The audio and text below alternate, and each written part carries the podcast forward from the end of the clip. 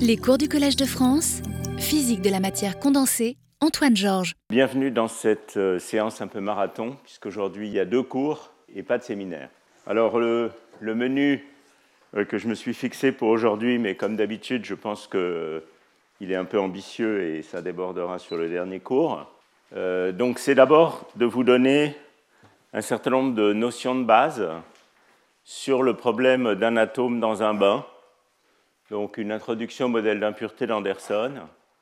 Euh, alors, je vais faire ça dans la perspective de la théorie de champ moyen dynamique, pas dans toute sa généralité, je vais y revenir. Donc ça, c'est le, menu du premier cours, de la première séance avant la pause.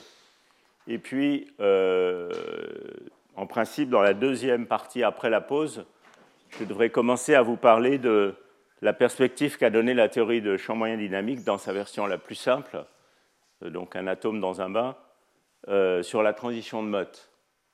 Alors il n'est pas impossible que, j'aurai certainement pas le temps de terminer cette partie, il n'est pas non plus impossible que j'ai à peine le temps de la commencer, donc euh, bon, ça débordera sur la séance suivante.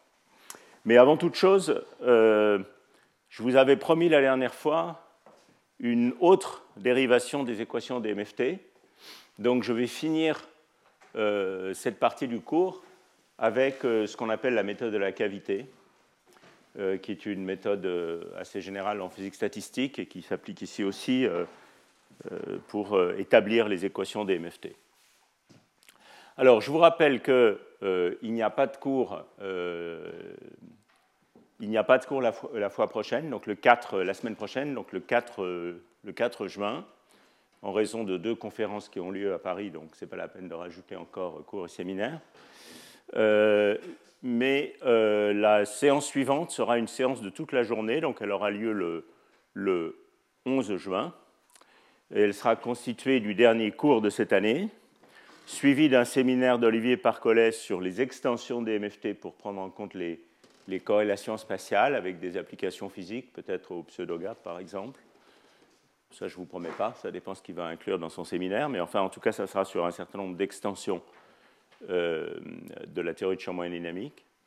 Et puis l'après-midi, on a un, mini colloque avec cinq intervenants qui donnera un petit peu une perspective sur différentes applications euh, actuelles euh, de la théorie de champ moyen dynamique. Alors assez focalisé, donc voilà les, les, intervenants. Il y aura plusieurs exposés qui concernent strontium rutanate, qui est un matériau dont j'ai déjà parlé dans des cours précédents, euh, mais sur lesquels euh, il y a des surprises récentes qui ne feront probablement pas l'objet de, euh, de, ces exposés du côté de la phase supraconductrice. mais il y a aussi, mais c'est aussi un de mes matériaux favoris parce qu'il constitue une espèce de drosophile sur lequel tester toutes les approches du problème à n-corps quantique. c'est en effet un matériau pour lequel on a une très très grande diversité de techniques expérimentales on peut faire des, magnifiques cristaux très propres. Et donc c'est un des matériaux à, électrons fortement corrélés qu'on connaît euh, le mieux sous toutes ses coutures. C'est donc un, terrain d'expérimentation extraordinaire pour le, pour le théoricien, pour, euh, pour tester euh, toutes les approches qu'on a. Et du côté de l'état normal de ce matériau, les choses bougent aussi. Donc il y aura en gros trois exposés qui vont parler de ce matériau avec des expériences très récentes de photoémission euh, avec haute résolution, photoémission laser. C'est un exposé théorique, mais qui parlera pas mal de ses expériences. Euh, la compréhension euh, du rôle, du, couplage spin-orbite en liaison avec le couplage de Hund, et puis un calcul récent du spectre de fluctuation de spin de strontium rutanate en liaison avec les expériences de neutrons qui ont été faites par Sidis et Braden en particulier. Euh, on aura aussi euh, un exposé d'Alessandro Toschi de Vienne qui euh, complémentera assez bien l'exposé d'Olivier Parcollet, puisqu'il s'agit de, dans les calculs de problèmes à n-corps, comment, à partir d'une analyse, des, analyse des, diagrammes du problème, comment identifier les fluctuations responsables d'un phénomène donné. Donc ça, ce sera Alessandro Toschi. Et puis, dans un tout autre, tout autre ordre d'idées, Léonid Pourovski nous parlera de, problèmes physiques liés euh, au fer sous très haute pression. C'est ce qui se passe dans l'intérieur de la Terre, dans le noyau solide à l'intérieur de la Terre, et comment euh, les, méthodes de champ moyen dynamique, en combinaison avec des méthodes de calcul de structure électronique, permettent de comprendre l'état, euh, le, diagramme des phases et les différentes phases du fer solide sous très haute pression et haute température, pour lesquelles il est, vraiment, il est évidemment assez difficile de, faire des expériences et pour lesquelles les calculs sont importants. Voilà, donc ça c'est le menu du, du mini-colloque de l'après-midi du 11, donc une journée euh, complète.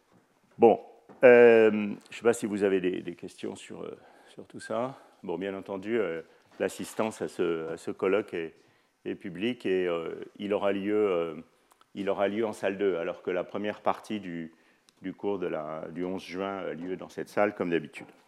Alors, je voudrais donc commencer le cours en finissant d'établir les équations des MFT je vous rappelle que la dernière fois, je vous avais présenté une méthode qui euh, était basée sur ce qu'on appelle la fonctionnelle de Baim-Kadanoff, qui constitue en fait une transformée de Legendre de l'énergie libre, dans laquelle on contraint les fonctions de Green à prendre certaines valeurs spécifiées grâce à des multiplicateurs de Lagrange conjugués à la fonction de Green, qui, quand on regarde la solution physique du problème, s'identifieront à la self-énergie. Donc on avait introduit une fonctionnelle qui était une fonctionnelle de G et de sigma, qui se construit de la manière suivante. Il y a des termes qui seraient ceux euh, d'un système libre, et puis il y a tout ce qui concerne les interactions. Ça, c'est ce qu'on appelle la fonctionnelle de Luttinger-Ward. J'en avais parlé la dernière fois, j'avais donné son interprétation euh, diagrammatique. Et euh, ce qui se passe dans la limite de grande dimension, ou si vous voulez d'une autre manière l'approximation des MFT, c'est que cette fonctionnelle devient locale, c'est-à-dire qu'elle est une somme sur tous les sites de manière indépendante de la fonctionnelle de ce fameux atome euh, qui euh, vit sur chaque site du réseau cristallin. Euh, ça devient donc une fonctionnelle seulement de la fonction de Green locale. Alors vous voyez que cette fonctionnelle, elle, est stationnaire, elle doit être stationnaire par rapport à ces deux arguments. La stationnarité par rapport à sigma me donne simplement l'équation de Dyson. C'est-à-dire que, bon, si vous faites le juste prenez cette dérivée, euh, comme c'est la dérivée par rapport à sigma, ce terme n'a pas d'importance, vous obtenez simplement l'équation de Dyson qui relie sigma et g. Donc ça, ça élimine, éliminé, si vous voulez, le multiplicateur de Lagrange sigma au profit de g, et à partir de ça, on pourrait construire une fonctionnelle seulement des g, qui serait en quelque sorte l'énergie libre de Gibbs euh, exprimée en termes de la fonction de Green habillée. Et puis la stationnarité par rapport à g, euh, avec cette simplification locale de la fonctionnelle de Luttinger-Ward, me dit que la self-énergie est locale en espace, hein, qui est le l'ANSATS de base de, DMFT, et est donnée par la self-énergie d'un atome, mais exprimée comme une fonctionnelle du G complet, du G local complet. Hein, c'est-à-dire qu'il euh, ne s'agit pas de prendre, de faire un calcul de la self-énergie dans la limite atomique et de l'insérer dans la fonction de Green. Ça, ça serait les approximations à la Hubbard, j'en parlerai un petit peu plus tard dans le cours, qui euh, ne, sont bonnes que pour décrire la limite de très fort couplage, près de la limite atomique et les isolants essentiellement. Ici, il s'agit de euh, réaliser que cette fonctionnelle, de voir la, la self-énergie atomique comme euh, une fonctionnelle de la fonction de Green complète et qui peut donc être générée de manière automatique par ce problème d'un atome dans un bain, hein, avec un propagateur euh, G0 ou si vous voulez un champ de Weiss delta qui n'est pas connu mais qui doit être déterminé de manière autocohérente. Donc c'est parce qu'on considère cette, énergie de l'atome comme une fonctionnelle de la fonction de Green complète qu'il y a une relation d'autocohérence dans le problème. Donc ça c'était l'approche de la dernière fois et j'avais euh, pas donné une preuve vraiment rigoureuse, mais on avait fait une espèce d'inspection de la théorie de perturbation squelette à tous les ordres pour montrer que cette propriété était effectivement correcte dans la limite de grande dimension.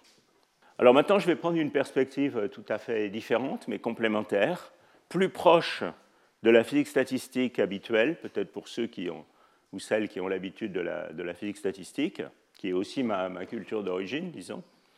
Euh, c'est ce qu'on appelle la méthode de la cavité. Alors, je vais vous faire ça essentiellement au tableau. Donc, quelle est l'idée de la méthode de la cavité? L'idée de la méthode de la cavité, c'est que. Je vais même tomber la veste pour la circonstance, il va falloir beaucoup écrire. Euh, donc l'idée de la méthode de la cavité, c'est la suivante. Elle est illustrée ici sur le, dessin qui est là. J'ai mon réseau cristallin avec mes atomes en chaque site du réseau. Et je vais m'intéresser à un atome donné. Donc ça, si vous voulez, c'est le point de vue local. Je peux toujours faire ça, je peux toujours me demander quelle est l'histoire des fluctuations de valence d'un atome donné en fonction du temps. Et je vais m'intéresser à cet atome dans son environnement. Et l'idée, c'est d'éliminer tous les degrés de liberté de l'environnement, donc tous les autres degrés de liberté, sauf ceux sur le site considéré, pour regarder la manière dont ils affectent la dynamique du site considéré. Alors ça, c'est une manière, je ne vais pas le refaire explicitement au tableau, mais c'est une, manière, c'est une autre manière de dériver les équations de champ moyen, même pour un modèle d'easing classique. La, démonstration que je vous avais donnée, euh, je ne sais plus à quel cours, c'était la démonstration euh, classique, hein, où on considère que le, on exprime le, champ local qui agit pour une configuration de spin donnée sur un site. Et puis on, montre que dans les limite de grande dimension, ce champ local ne fluctue plus et peut être remplacé par son champ moyen. Une autre manière de faire ça pour le modèle leasing, c'est d'éliminer par intégration tous les autres spins. Euh, ce qu'on ne peut pas évidemment faire exactement. Si on savait faire ça exactement, on saurait résoudre le problème. Et puis de, réaliser que seuls certains termes, qui sont juste un champ de Weiss bien déterminé, avec une relation d'autocohérence subsiste dans la limite de grande coordination. Donc là, on va essayer de faire quelque chose de très similaire. Alors, parce que c'est un petit peu plus simple et aussi parce que j'en ai besoin dans la suite, je vais vous le faire euh, explicitement dans un cas euh, particulier, mais ça généralise à n'importe quel réseau, euh, qui est le réseau, le fameux réseau de bêtes, l'arbre de bêtes. Donc vous vous souvenez que vous vous souvenez qu'un arbre de bêtes, c'est un, c'est un, c'est quelque chose qui est construit sous forme de branches comme ça. Voilà, donc je pars d'un site central et puis je, je branche comme ça. Ici, j'ai dessiné un arbre de bête où chaque site a trois voisins. La connectivité du réseau est 3 et ça continue comme ça, etc. Encore une fois, je ne me lance pas dans les distinctions entre arbre de bête, arbre de euh, réseau de Kelly, etc. Je, passe un peu sous silence. Cet arbre a une très grande surface par rapport à son volume. Enfin, il y aurait des choses à dire là-dessus.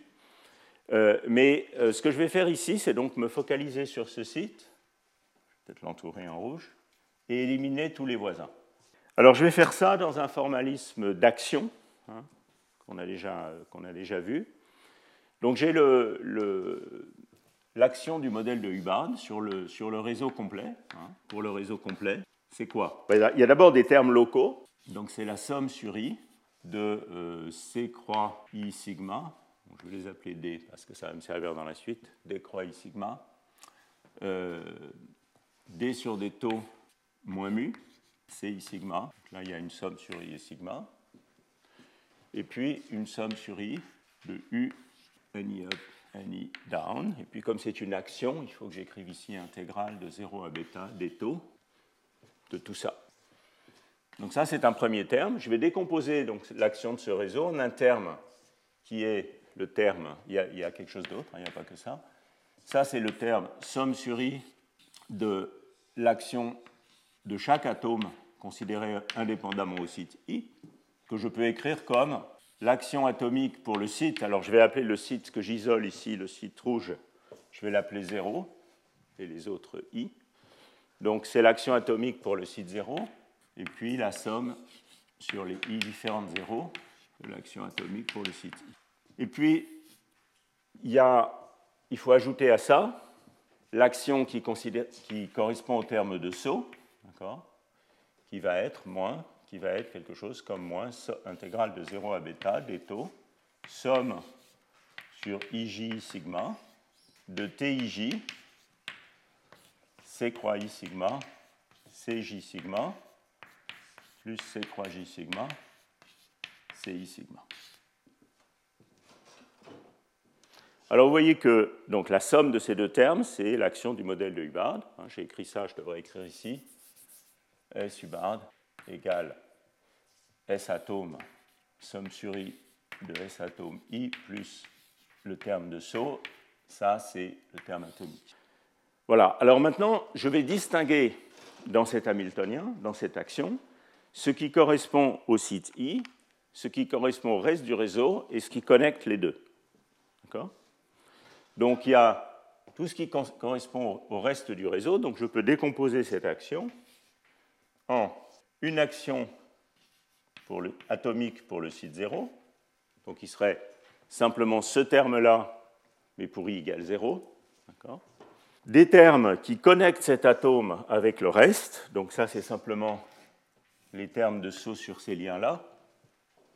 Donc je vais avoir moins somme, disons, je vais faire ça sur les plus proches voisins pour me simplifier un peu la vie, sur i, ou sur, bon, peu importe, à la limite, on pourrait mettre ici somme sur i, de TI0, intégrale de 0 à bêta des taux, C croix I sigma C0 sigma, plus l'hermétique conjuguée. Donc ça, c'est ce qui connecte 0 au site, disons, voisin, si TI0 est plus proche voisin.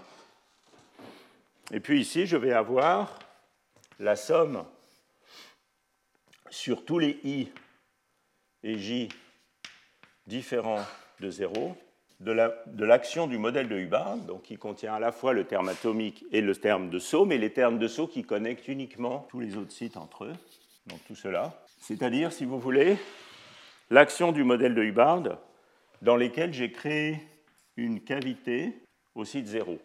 Hein, c'est-à-dire, je vais l'appeler ici S Hubbard, parenthèse 0, ça veut dire avec le 0 enlevé. Donc c'est le dessin qui est ici. On exprime l'action du modèle de Hubbard comme l'action sur le site local, l'action pour tous les sites noirs ici, et puis, euh, bon, qui sont ici blancs, et puis celui-là il est rouge, bon, vous avez compris, et puis l'action qui connecte, et qui simplement le saut, euh, le site isolé avec le reste. Donc ce qu'on a fait, c'est qu'on a créé une petite cavité dans le réseau, d'où le nom. Petite cavité dans laquelle vit mon, mon atome que je considère. Alors vous voyez, qu'est-ce que c'est que ça?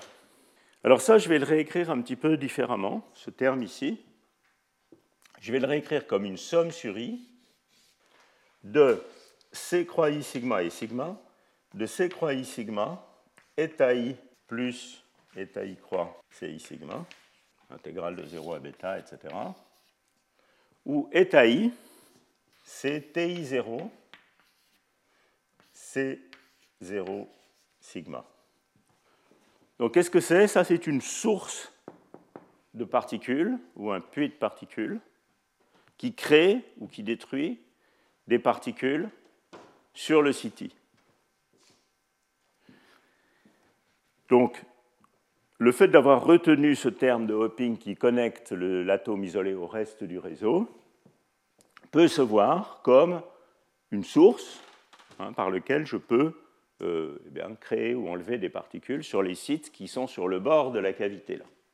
Alors maintenant, ce que je vais faire, c'est que je vais intégrer la fonction de partition de ce problème sur tous les sites, sauf le site 0, de l'action complète du problème. Et je vais donc, ne, ne reste donc, après cette intégration, que les variables sur le site 0. Je vais donc réexprimer cette action comme une action effective, donc je réexponencie ça, ou si vous voulez, je prends le log de cette intégrale fonctionnelle, comme une action effective, il y a peut-être une normalisation ici, hein, qui ne va plus être qu'une fonctionnelle des opérateurs sur l'atome que j'ai isolé. Alors, comment ça se passe? Calculons cette action S effective. Donc cette action S effective, je vais le faire ici. Qu'est-ce qu'elle contient? D'abord, bien sûr, elle contient le terme, ce terme-là, ce terme purement atomique pour le site 0, qui lui euh, ne parle pas aux autres et qui est là. D'accord? Donc c'est l'action atomique de l'atome pour le site 0. Donc bien sûr, ça, ça fait partie de l'action effective locale. Et puis je dois faire l'intégrale sur tous les autres CI sigma qui, vivent avec une dynamique qui est celle du modèle de Hubbard sur les autres sites, complet, avec toutes ces corrélations, mais branché à des sources ETAI en chaque site. Alors, qu'est-ce que je vais trouver? Alors, je vais trouver quelque chose qui va être moins somme sur IJ de. C'est intégral. Euh, quand je prends l'intégrale sur des sources et que je reprends le log, je génère la fonctionnelle génératrice de tous les corrélateurs de l'action que j'intègre. Donc le premier terme, c'est euh, les corrélateurs à une particule. Donc je vais avoir quelque chose qui est quadratique dans les sources, donc quelque chose qui va être eta i, donc évidemment intégrale des taux, intégrale des taux primes, parce qu'il y en a deux. Hein. Ceci ici, évidemment, ces objets sont des variables de Grassmann qui sont des fonctions du temps. Donc quand j'intègre, il y a un taux taux prime. Donc j'ai somme sur ij intégrale des taux des taux primes de eta croix i de taux, eta j de taux prime. Et puis qu'est-ce que j'ai ici? Eh J'ai le corrélateur à deux temps et deux sites du réseau dans lequel on a enlevé la cavité, on a créé la cavité. Donc j'ai ici quelque chose que je vais appeler GIJ. Je vais mettre ce petit signe ici, 0, ça veut dire que j'ai enlevé le signe, le site 0, de taux moins taux prime. Donc c'est bien la fonction Green complète en interaction qui connecte I et J à deux temps différents. Et évidemment, si TI0 et TJ0 sont, seulement euh, plus proches voisins, il s'agit de, de, termes qui connectent les sites sur le bord de la cavité. C'est-à-dire que euh, dans ce terme, euh, ces atomes-là et ces atomes-là se parlent. Mais évidemment, ça ne s'arrête pas là.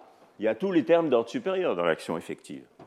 Il y a des termes alors, qui vont être quelque chose comme l'intégrale d taux 1, d taux 4, somme sur I1, I4 de eta croix I1, eta I4, avec leurs temps qui vont avec, hein, de taux 1, j'ai mis 4 ici, taux 2, G d'ordre 4, avec, toujours avec ma cavité, G4, disons, de taux 1, taux 4, I1, I4, eta croix, eta, plus, etc. Donc il y a tous les termes de la fonction génératrice des corrélateurs euh, connectés euh, à un nombre arbitraire de temps et de sites.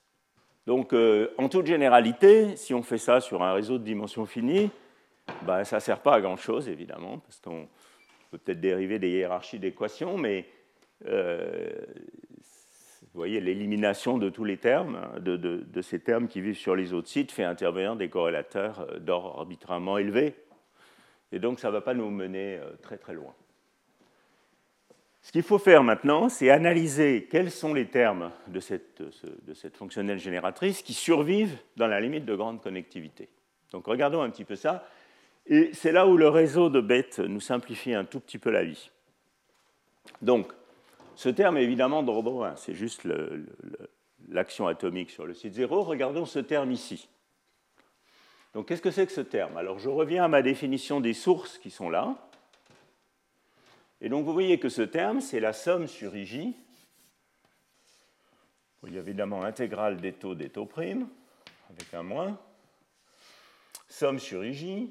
Alors j'ai oublié un peu les sigma là-dedans, mais bon, ils sont toujours là, hein, bien sûr.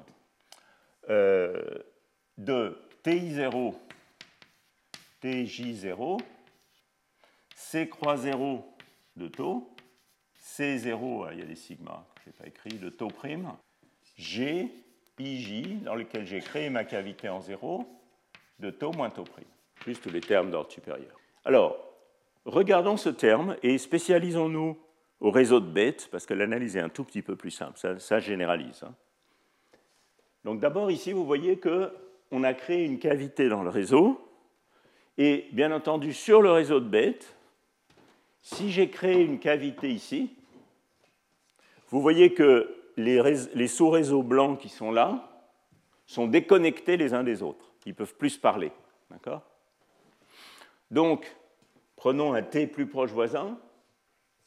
Ça veut dire que ce site ici, on doit calculer un corrélateur qui fait intervenir ces sites qui sont euh, sur les voisinages immédiats de l'atome. Mais évidemment, quand on a enlevé la partie rouge, ce site et ce site ne peuvent plus se parler. Donc il n'y a pas de GIJ 0 s'il y a différent de J. Quand il y a un GIJ 0, on a, créé la cavité que si I et J sont identiques. Donc déjà, clairement, sur le réseau de bêtes, ce n'est pas vrai en général, mais sur le réseau de bêtes, et ça c'est vrai pour tout réseau de bêtes, hein, pas, forcément de grande dimension, ce terme se simplifie en intégrale des taux des taux primes, somme sur i. Alors maintenant, je vais peut-être spécialiser au, terme plus proche, pas forcément remarqué. Somme sur i de ti0 au carré, gi avec la cavité de taux moins taux prime, c croix i sigma de taux, c'est pardon, 0 sigma de taux, 0 sigma de taux prime, plus les termes d'ordre supérieur, higher order terms. Alors maintenant, regardons ce terme et refaisons le genre de choses qu'on avait fait la dernière fois, c'est-à-dire faisons du comptage de puissance en puissance de la connectivité. Alors je vous rappelle que dans la limite de grande connectivité, il faut scaler les TIJ comme un certain T divisé par racine de Z pour que la théorie ait une bonne limite dans la limite de grande connectivité. Donc qu'est-ce qu'on a ici? On a une somme sur les Z voisins du site I, donc il y a un z ici. Et puis comme ti0 carré, c'est un t carré sur z, on a ici t carré sur z. Et donc ce terme est effectivement d'ordre 1, il subsiste dans la limite de z infini. Et ce qui me reste ici, c'est donc l'invariance par translation, enfin, disons, l'identité de tous les sites euh, bordant la cavité, parce que sur le réseau de bêtes, il faut se méfier avec le mot invariance par translation, euh, fait que toutes ces fonctions de Green sont égales. il s'agit de la fonction de Green locale sur le réseau de bêtes dans lesquels j'ai créé ma cavité 0. Alors maintenant, il y a un point supplémentaire qui est que si chaque site a z voisins et que j'enlève un site, le fait d'enlever un site va donner une correction à la fonction de Green qui va être un effet d'ordre 1 sur z en valeur relative quand z tend vers l'infini. Donc, sur le réseau de bêtes de connectivité infinie, cette fonction de Green va être identique à la fonction de Green du problème de départ, même si je n'avais pas enlevé le site. Ça ne serait pas vrai en connectivité finie. Donc, qu'est-ce que j'ai découvert? J'ai découvert que finalement, ce terme ici, qui est le terme quadratique qui résulte de cette interaction des autres degrés de liberté serait écrit simplement, ce terme qui est là, serait écrit moins t carré, intégrale des taux des taux primes, somme sur sigma, de, ah, ils, ils, se sont tout à coup appelés C, là-bas ils s'appelaient D, c'est un peu confusionnant, donc on va tous les rappeler C, parce que ils sont vite appelés C, de euh, C croix sigma de taux, C sigma de taux prime, G local de taux moins taux prime. Ça, c'est le terme quadratique. Alors maintenant, ce qu'il faut regarder, c'est les termes d'ordre supérieur. Est-ce que ces termes survivent ou non? À la limite de z infini Vous doutez déjà de la réponse. Ils ne survivent pas. Et c'est facile de s'en rendre compte sur le réseau de bêtes. Encore une fois, ce corrélateur ici va. Euh, regardons par exemple le terme où tous les I1, I4 sont égaux. Donc, et c'est le cas sur le, sur le réseau de bêtes. Donc, ce terme qui est ici va faire intervenir une somme sur I qui va me donner une puissance de Z. Mais cette fois, parce qu'il y a quatre sources, va me donner 1 sur racine de Z OK puissance 4. D'accord? Donc j'ai z fois 1 sur racine de z puissance 4. Ce terme est d'ordre 1 sur z. Donc à la limite de z grand, ce terme disparaît. Alors il faut poursuivre ce, travail de comptage de puissance à tous les ordres, mais c'est assez facile de se rendre compte que tous les ordres d'ordre supérieur, c'est-à-dire tous les corrélateurs à plus qu'une particule qui résultent de cette intégration des degrés de liberté sur le reste du réseau disparaissent dans la limite de grande connectivité. Et donc, qu'est-ce qu'on a établi finalement? On a établi que l'action effective qu'on voulait calculer, cette action effective que euh, j'avais définie là, qui me dit la dynamique du site que je veux retenir quand j'intègre sur tous les autres, cette action effective, je vais effacer tout ça, prend une forme extrêmement simple, qui est tout simplement l'action du problème atomique, moins un terme, qui est T carré, intégrale des taux des taux primes, somme sur sigma, de C croix sigma de taux, C sigma de taux prime, G de taux moins taux prime. Donc qu'est-ce que ça veut dire ça? L'action du problème atomique, je peux aussi l'avoir hein, comme intégrale des taux de C croix sigma somme sur sigma de taux, D sur 2 taux moins mu. Je vais réintégrer ce terme-là dans la partie quadratique. Donc ici j'aurai, ça c'est, si vous voulez, delta de taux moins taux prime, il est local, moins T carré G de taux moins taux prime. C sigma de taux prime, plus le terme des interactions, plus U intégrale des taux, N up, N down. Donc vous voyez que ça, c'est exactement l'action qu'on avait euh, postulée la dernière fois, avec tout simplement une relation d'autocohérence. Donc on avait écrit ça, vous voyez que ça c'est ce qui apparaît comme l'inverse de la fonction de Green effective du problème libre, mais j'avais insisté sur le fait que ça c'était quelque chose qui était à déterminer de manière autocohérente, ça me dit tout simplement que G0-1, cet objet, est égal à, si je prends la transformée de Fourier, I oméga n plus mu, fait, il faut écrire ça, moins G0-1, hein, moins T carré G de I oméga. Autrement dit, ça me dit que le, la fonction d'hybridation entre mon bain et mon atome doit être reliée à la fonction de Green elle-même par la relation delta égale t carré g de i oméga n, qui est la relation explicite qui me relie la fonction, le champ moyen dynamique, le champ de Weiss delta de oméga, à la fonction de Green en interaction de l'atome dans son environnement. Alors vous pourriez, me demander, mais cette relation, elle n'a pas la même tête que celle que euh, j'ai obtenue la, la dernière fois, parce que la dernière fois, j'avais écrit cette relation en toute généralité sur un réseau quelconque sous la forme suivante. J'avais écrit cette relation sous la forme G égale, tout ça c'est des fonctions de la fréquence, hein, l'intégrale sur la densité d'état du système sans interaction divisé par G-1 plus delta moins epsilon. C'était ça la relation d'autocohérence. Ce qui revient à dire que la self-énergie est locale et qu'on l'insère dans l'équation de Dyson pour la fonction de Green locale.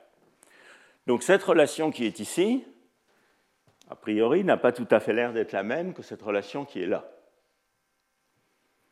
Alors, ce qu'il faut qu'on vérifie, c'est que quand on spécialise cette relation qui est là, qui est la relation générale pour un réseau quelconque, au réseau de bêtes de grande connectivité,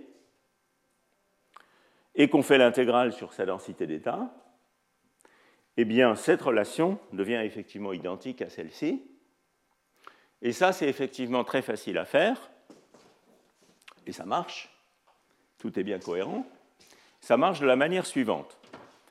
Donc, regardez cette relation. Elle me dit quel est le champ, le propagateur sans interaction effective de mon atome dans son bain pour le réseau de bêtes de dimension infinie?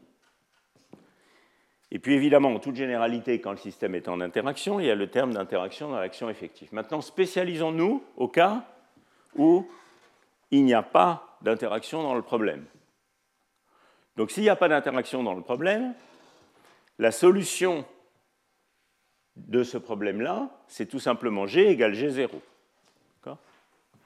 Donc ça veut dire que la fonction de Green libre, pour U égale 0, que maintenant j'appelle G0 sans le curly, G, sans le G calligraphique, donc c'est vraiment G0 quand U égale 0, doit satisfaire l'équation G0 moins 1 égale i oméga n plus mu moins t carré g0.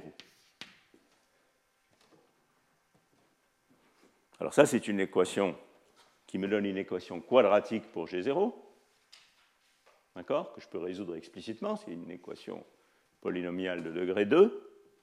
Je la résous, et ce que je trouve, c'est que la densité d'état d de epsilon qui est simplement que je peux calculer à partir de G0 de cette manière, la densité d'état d de epsilon, d de oméga si vous voulez, vaut la chose suivante, vous résolvez l'équation quadratique, je ne le fais pas explicitement, mais c'est très simple, vaut tout simplement une semi-circulaire qui est d de epsilon égale, alors j'écris la formule, 2 sur pi d racine de d2 moins epsilon 2, ou ce que j'appelle d conventionnellement, je vais le mettre en rouge parce que je m'en sers tout le temps dans la suite, c'est la demi-largeur de bande de la densité d'état. La demi-largeur de bande de ma bande équivaut 2t dans ce cas-là. Donc ça, c'est d. Donc la densité d'état est un demi-cercle qui va de moins d à d, et dont l'intégrale, c'est un demi-cercle dont l'intégrale vaut 1. Vous pouvez vérifier que ça, c'est bien la bonne normalisation. Alors maintenant, si vous calculez cette intégrale avec cette densité d'état semi-circulaire, vous pouvez facilement vérifier que cette relation se ramène tout simplement à celle-ci avec t égale, je peux aussi l'écrire d carré sur 4 si vous voulez. Donc tout est bien cohérent. Et la relation d'autocohérence sur le réseau de bêtes est cohérente avec la relation générale que j'avais dérivée la dernière fois. Et on a, par la même occasion, calculé la densité d'état pour un modèle de liaison forte sur le réseau de bêtes en dimension infinie. Donc voilà euh, une manière d'établir euh, les équations de champ moyen dynamique de manière assez explicite finalement, hein, en intégrant tous les sites sauf le site de l'atome qu'on considère, et en utilisant les simplifications de la limite de grande dimension pour obtenir une équation autocohérente pour le bain dans lequel est plongé l'atome.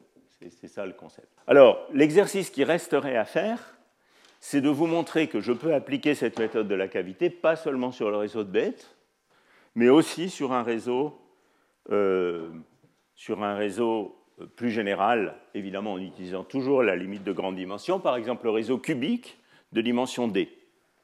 Alors qu'est-ce qui changerait? Tout ça reste complètement identique, mais maintenant la seule différence, c'est que les sites qui sont voisins de la cavité, par exemple ce site et ce site, peuvent se parler, parce que j'ai eu beau créer cette cavité, ces deux sites se parlent par l'intermédiaire des autres. C'est ça qui est différent par rapport à ce réseau où quand j'ai créé ma cavité, ce site et ce site ne se parlent plus. Donc c'est la seule différence euh, avec le cas plus général, c'est qu'ici, il faut vraiment retenir des termes qui vont être les termes somme sur IJ de TI0, TJ0, GIJ0 quand j'ai créé ma cavité de taux moins taux prix. Donc c'est ça mon champ de Weiss, delta. De la même manière que pour le réseau de B, tous les termes d'ordre supérieur, tous les termes au-delà de l'ordre quadratique disparaissent. Donc ça, ça reste valable. C'est ça la seule différence. Et donc maintenant, ce qu'il faut faire, c'est se livrer à un petit exercice qui, consiste, qui, est pas, qui est relativement subtil en fait, qui consiste à relier GIJ0 au GIJ en l'absence de cavité. Et euh, ça, ça, peut se faire. Ça revient en fait à écrire une équation de Dyson avec un potentiel infini sur un site. Enfin, il y a une manière de faire ça. Vous pouvez trouver euh, la, démonstration complète dans mon article de revue de 96, par exemple. Et une fois que vous avez mis tout ça ensemble et que vous avez établi la relation qui est là, alors je vous donne la réponse. En fait, on peut montrer que dans la limite de grande connectivité, GIJ0, c'est GIJ moins GI0, GJ0 sur G00 on peut établir cette équation.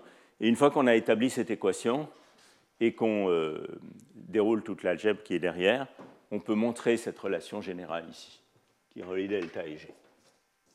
je ne vous fais pas ça au tableau parce que ce sera un, petit peu lourd, mais c'est juste pour dire que la méthode de la cavité se généralise euh, au cas d'un réseau quelconque euh, et pas seulement d'un réseau de bits. Voilà, donc Ceci euh, clôt euh, ce que je voulais dire sur la méthode de la cavité. Donc vous voyez que c'est une, approche qui est finalement euh, assez,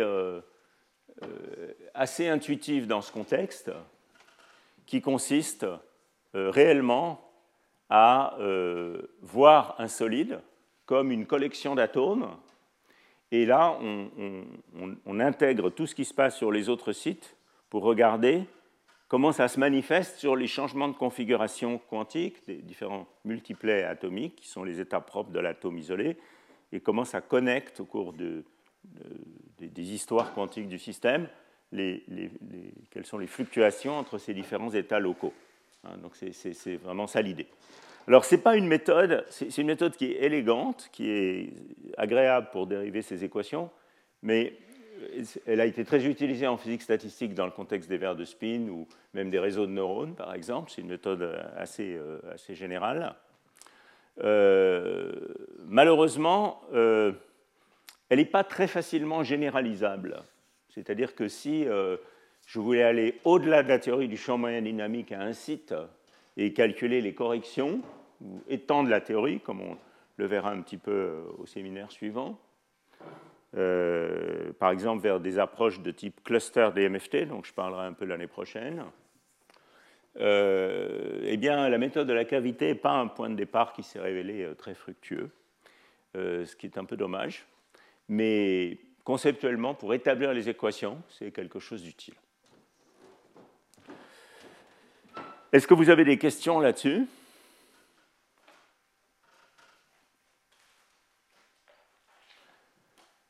Alors vous voyez, une, remarque que je voudrais faire, c'est qu'il euh, y aurait une troisième méthode euh, pour établir ces équations de champ moyen dynamique.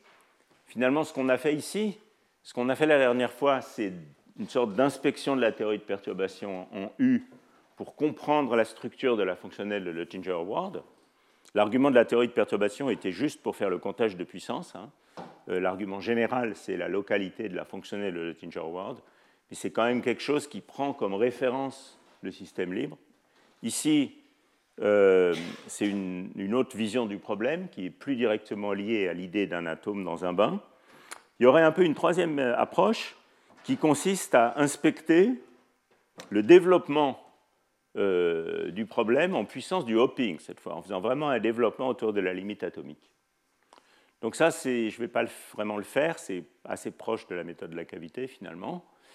Euh, ça consiste à euh, inspecter tout le développement en puissance du hopping et à regarder quels sont les termes qui survivent. Alors, parce que le, hopping scale comme 1 sur racine de z, il y a une infinité de termes dans le développement autour de la limite atomique qui survivent dans la limite de grande connectivité. Et j'avais mentionné euh, brièvement que ce n'était pas quelque chose qui était exclusif d'un système quantique. Finalement, ça va se produire d'une manière assez générale quand on a ce genre de scaling pour le hopping. Alors déjà, on sait ça pour les verres de spin, où ce scaling est effectivement le bon. Mais dans ce cas-là, il y a seulement deux termes du développement en puissance de J, dans ce cas-là, qui survivent. C'est les équations TAP de la physique statistique. Euh, en revanche, il y a des modèles de physique statistique sans désordre, même, où il y a une infinité de termes de ce développement en, TIJ ou GIJ qui survivent. Et euh, je mentionne juste ça au passage. Euh, donc si vous regardez une généralisation en toute dimension du modèle d'easing complètement frustré. Alors qu'est-ce que c'est le modèle d'easing complètement frustré? C'est un modèle dans lequel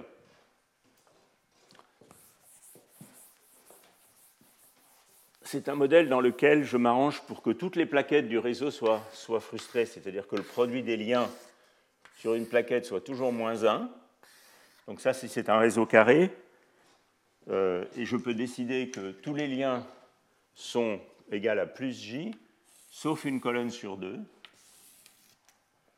Et donc vous voyez de cette manière, le produit des liens sur chaque plaquette vaut toujours moins 1. Et euh, ça se généralise à cette construction en toutes dimensions. Et on peut montrer que, Bernard Derrida a fait ça dans le temps, et donc euh, on peut montrer que dans ce cas-là, il faut faire un scaling des JIJ qui est exactement celui-là pour que la limite thermodynamique soit bien définie. Et si maintenant on considère le développement de l'énergie libre de Gibbs en puissance de bêta J, qui serait simplement le développement haute température du problème, eh bien, il est facile de voir qu'il y a un nombre infini de termes de ce développement qui subsistent à cause du scaling en 1 sur racine de z. Donc ça, c'est un, article qu'on avait fait euh, il y a très longtemps, avec, euh, en 90, avec euh, Jonathan Yedidia, dans lesquels on avait montré comment, dans la limite de grande dimension, on peut ressommer tous les termes de ce développement en puissance de J.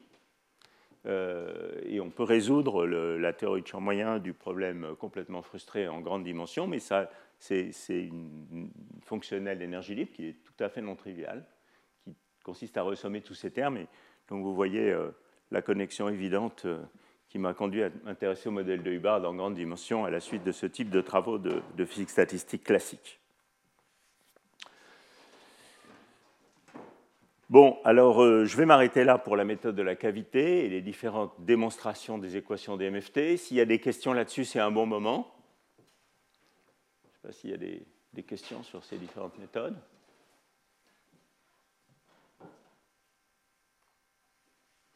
Bon.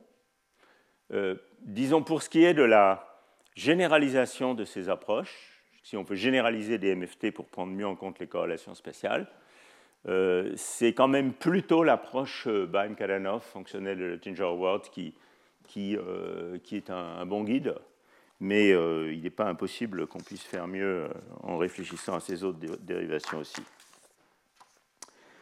Alors, je vais maintenant un petit peu changer de, de sujet. Et vous avez vu que l'idée de l'approche de champ moyen dynamique, c'est vraiment de considérer un solide comme un atome, comme, euh, comme une collection d'atomes, et chaque atome vit dans un bain qui est de manière autocohérente euh, constitué des autres atomes. Donc c'est ça, c'est ça l'idée de base. Donc bien sûr, pour pouvoir comprendre la physique qui sort de ces équations, il va falloir que je vous dise un peu des choses sur ce problème d'un atome dans un bain. Donc c'est l'objet de la, suite du, deuxième partie euh, du cours de, ce matin, qui est de vous parler du problème d'un atome dans un bain. Alors bien sûr, ce problème d'un atome dans un bain, il n'a pas du tout attendu euh, des MFT euh, pour être l'objet d'attention de la part des, physiciens. Ça remonte en fait aux années 60, au moment où les gens s'intéressaient, et même 50, s'intéressaient au problème d'une impureté magnétique dans un métal. Donc, par exemple, vous prenez du cuivre, vous mettez un atome de manganèse, voilà, et euh, cet atome a un spin, et il peut y avoir une interaction d'échange entre le spin de l'atome de manganèse et les électrons de conduction du cuivre. Et la question, c'est qu'est-ce qui va arriver à cette impureté magnétique? Est-ce que cette impureté magnétique va être mangée par le gaz d'électrons ou est-ce qu'elle euh, va survivre et on va avoir une loi de Curie dans la susceptibilité? Voilà, donc ce type de problème euh, avait été euh, l'objet d'attention venant des expériences, montrant que la résistivité de, de, métaux avec des impuretés magnétiques avait un minimum, donc dans un métal, normalement, la résistivité croît avec la température, mais dans un métal avec des impuretés magnétiques, la résistivité euh, commence euh, par, par décroître et puis elle recroît, il y a un minimum, et c'était l'objet d'attention de la part de, la communauté à ce moment-là. Et évidemment, l'étude des impuretés magnétiques, c'est quelque chose dont il y avait un grand pionnier en France, qui est Jacques Friedel, euh, qui s'intéressait beaucoup d'une manière générale aux impuretés dans les métaux, pas seulement aux impuretés magnétiques, mais en particulier aux, impuretés magnétiques. il y a toute une série d'articles dans le milieu des années 50, dans le Journal canadien de physique en particulier, sur euh, une théorie euh, des impuretés magnétiques dans les métaux, des articles avec plusieurs collaborateurs célèbres, donc par exemple André-Marie Blandin. et en 1961, une très bonne année d'ailleurs, arrive euh, euh, un article célèbre, qui est l'article de Phil Anderson, mais qui est en fait euh, accompagné pratiquement simultanément dans le même volume de Rêve d'un article de, de Wolf, qui propose une formalisation du problème d'une impureté magnétique dans un, métal en termes réellement d'un atome qui peut échanger des électrons avec le bain.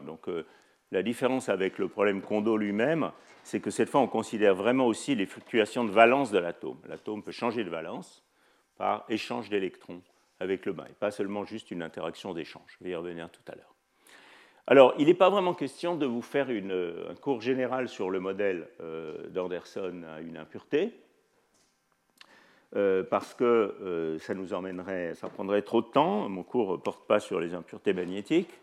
Et en plus, j'ai déjà fait un cours sur ce sujet dans les cycles de lecture de, cours du Collège de France. Donc, si vous voulez regarder plus de détails, plutôt sur l'aspect impureté dans les métaux, vous pouvez regarder un des cours du cycle 2009-2010 qui était consacré au modèle d'Anderson à une impureté.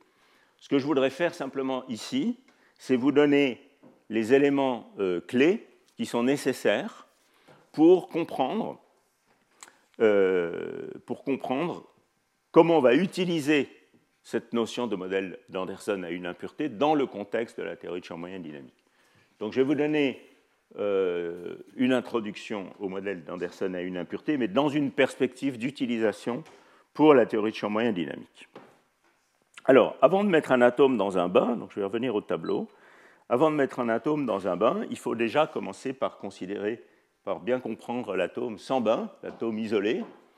Et ça, c'est un exercice euh, euh, très simple, mais je m'excuse pour les, pour, les experts dans la salle qui sont tous familiers avec ces choses extrêmement simples, mais nécessaire de les revoir ou de les introduire pour ceux et celles qui ne les connaissent pas déjà. Donc je vais le considérer mon atome de Hubbard isolé. Alors quand je parle d'atome, évidemment, euh, le pauvre atome de Hubbard, c'est un peu caricatural. Hein. C'est un atome qui est muni seulement d'un niveau d'énergie. Donc on a un niveau d'énergie euh, epsilon. Alors je l'appelle D pour honorer euh, euh, les couches D de mon atome magnétique plongé dans une matrice d'électrons de conduction. Donc il a un niveau atomique, c'est le, seul niveau atomique que mon malheureux atome a. Bien entendu, pour les applications réalistes de DMFT à des vrais matériaux, euh, il va falloir généraliser ça. Hein. Au minimum, il va falloir considérer euh, euh, plusieurs orbitales de la couche D qui m'intéressent et un Hamiltonien de mon atome qui va être plus compliqué. Hein. Mais là, je commence avec la chose la plus simple, donc la caricature d'atome, qui est donc juste un niveau D.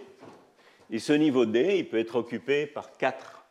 Il peut occuper quatre états atomiques. Si vous voulez, c'est mes états de valence de mon atome. Il peut être vide, donc ça c'est quand il n'y a pas d'électrons. Il peut être occupé par un électron de spin-up ou de spin-down. Donc il y a deux états. Ou bien il peut être doublement occupé. Bon, je, considère pas de, je considère que ce niveau D ne dépend pas du spin, il n'y a pas de champ magnétique extérieur, donc ces deux états sont dégénérés. Quels sont les niveaux d'énergie ben, euh, Mon atome, il a pour euh, Hamiltonien atomique.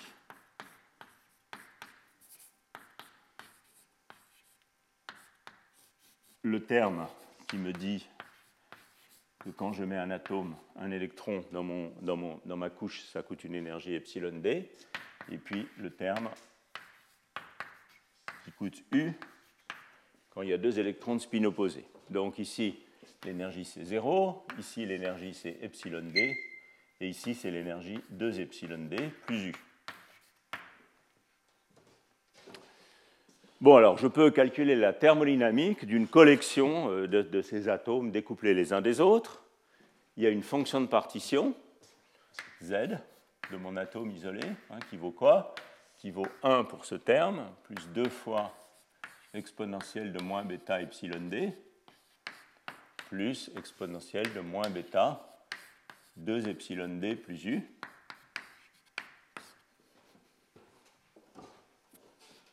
Et puis vous pouvez aussi calculer l'occupation moyenne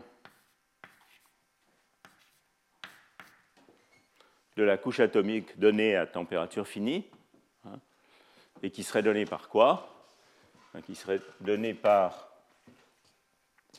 la somme sur toutes les configurations de ce que vaut cet opérateur dans ses différents états. Donc ici c'est 0 fois 1 euh, plus alors si je considère par exemple le spin-up, il n'y a que cet état-là, plus 1 fois exponentielle de moins bêta epsilon d.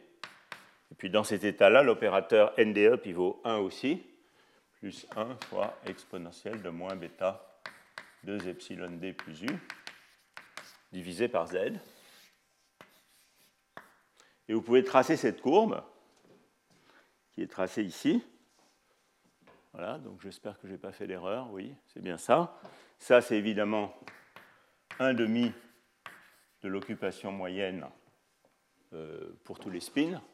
Et si vous tracez cette courbe en fonction d'epsilon d, ce que vous trouvez, c'est une courbe de ce type, qui pour nd passe de 0 quand epsilon d est très positif, je n'ai pas envie de mettre des, électrons dans mon atome, à 2 quand epsilon d est très négatif, et puis quand epsilon d est compris entre moins u et 0, nd vaut 1.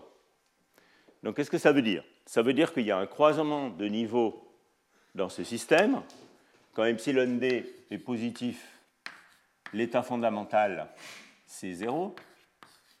Quand epsilon d est compris entre 0 et moins u, l'état fondamental, c'est soit up, soit down.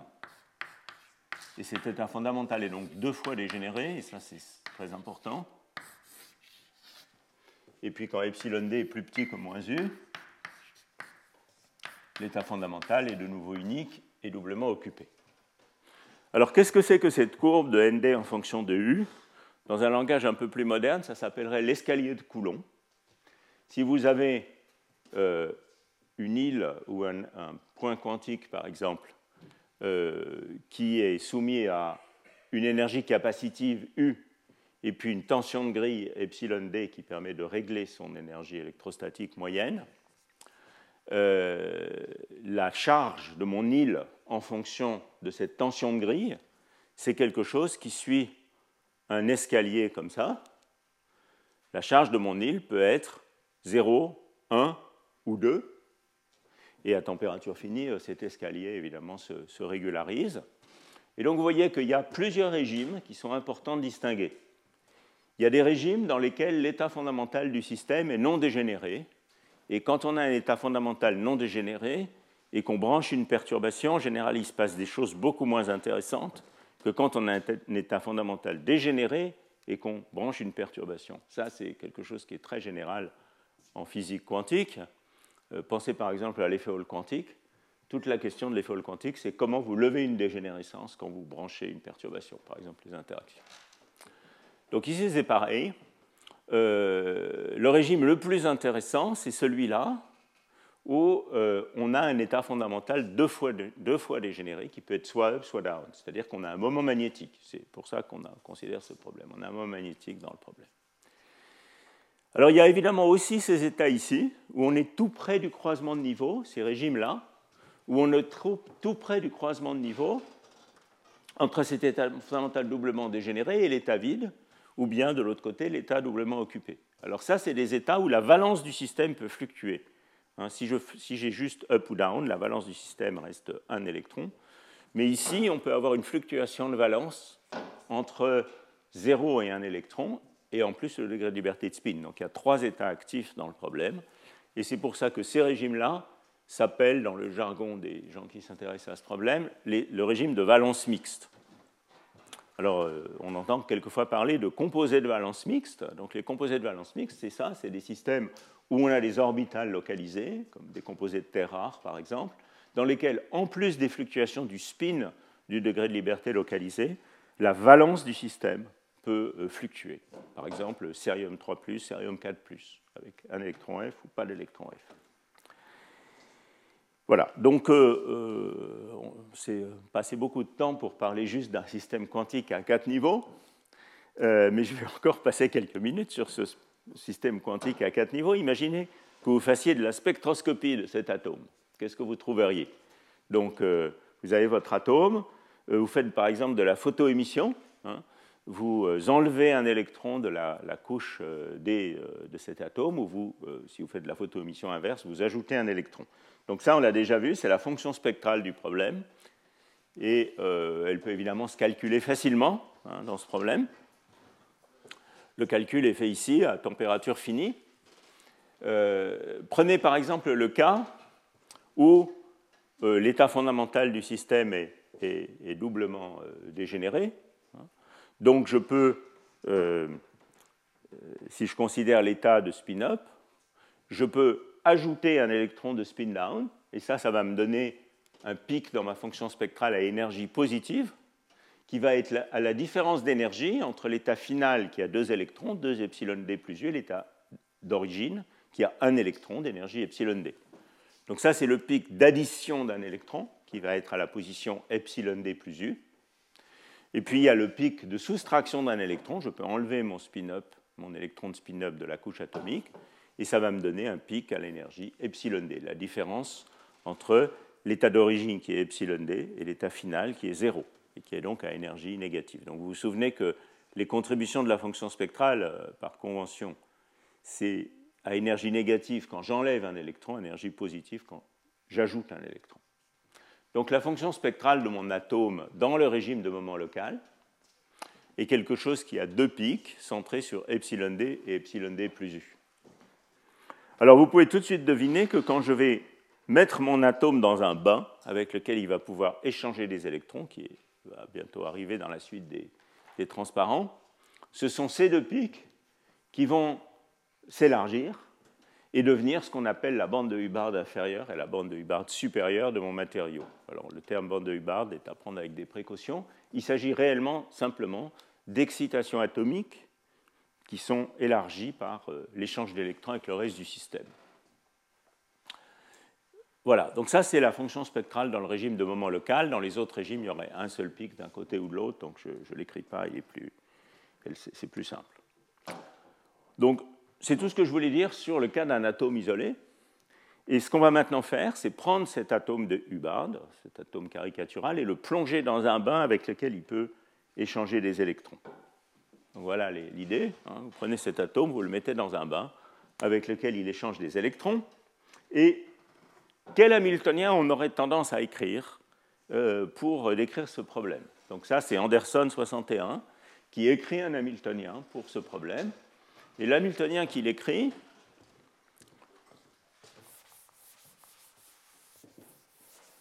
c'est finalement très intuitif et très simple, comme souvent euh, les travaux d'Anderson, qui cristallisent dans un Hamiltonien très simple la clé de la, physique du problème. Il a fait le coup plusieurs fois. Euh, en modélisant les impuretés d'un les semi-conducteur par euh, simplement des électrons dans un potentiel désordonné, en disant qu'un verre de spin, il fallait le considérer comme un modèle d'easing avec des couplages euh, désordonnés gelés, etc. C'est le génie d'abstraire un Hamiltonien simple pour décrire de la physique qui peut être éventuellement plus complexe dans ses détails. Donc l'Hamiltonien du modèle d'Anderson a une impureté, il est constitué des termes suivants. Donc, ça, c'est le Anderson Impurity Model, constitué de trois termes. Il y a un terme qui est tout simplement l'hamiltonien de mon atome. Donc ça, c'est epsilon d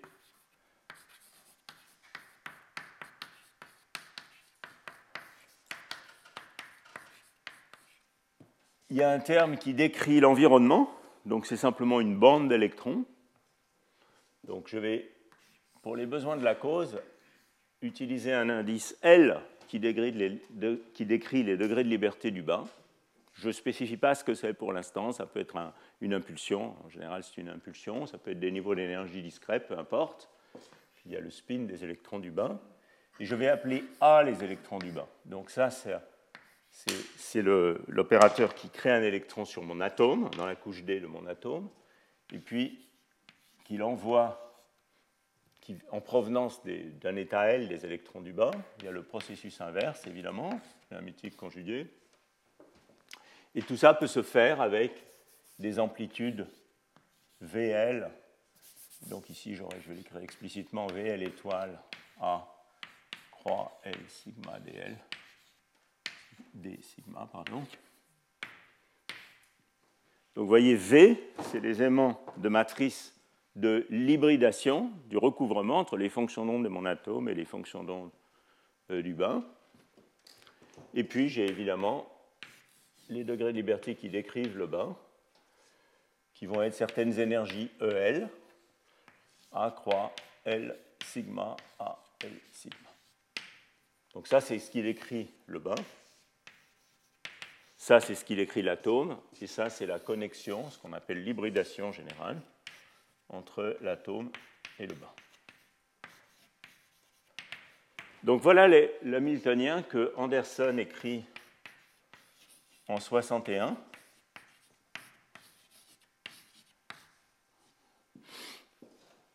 Mais en fait, euh, Wolf, essentiellement au même moment,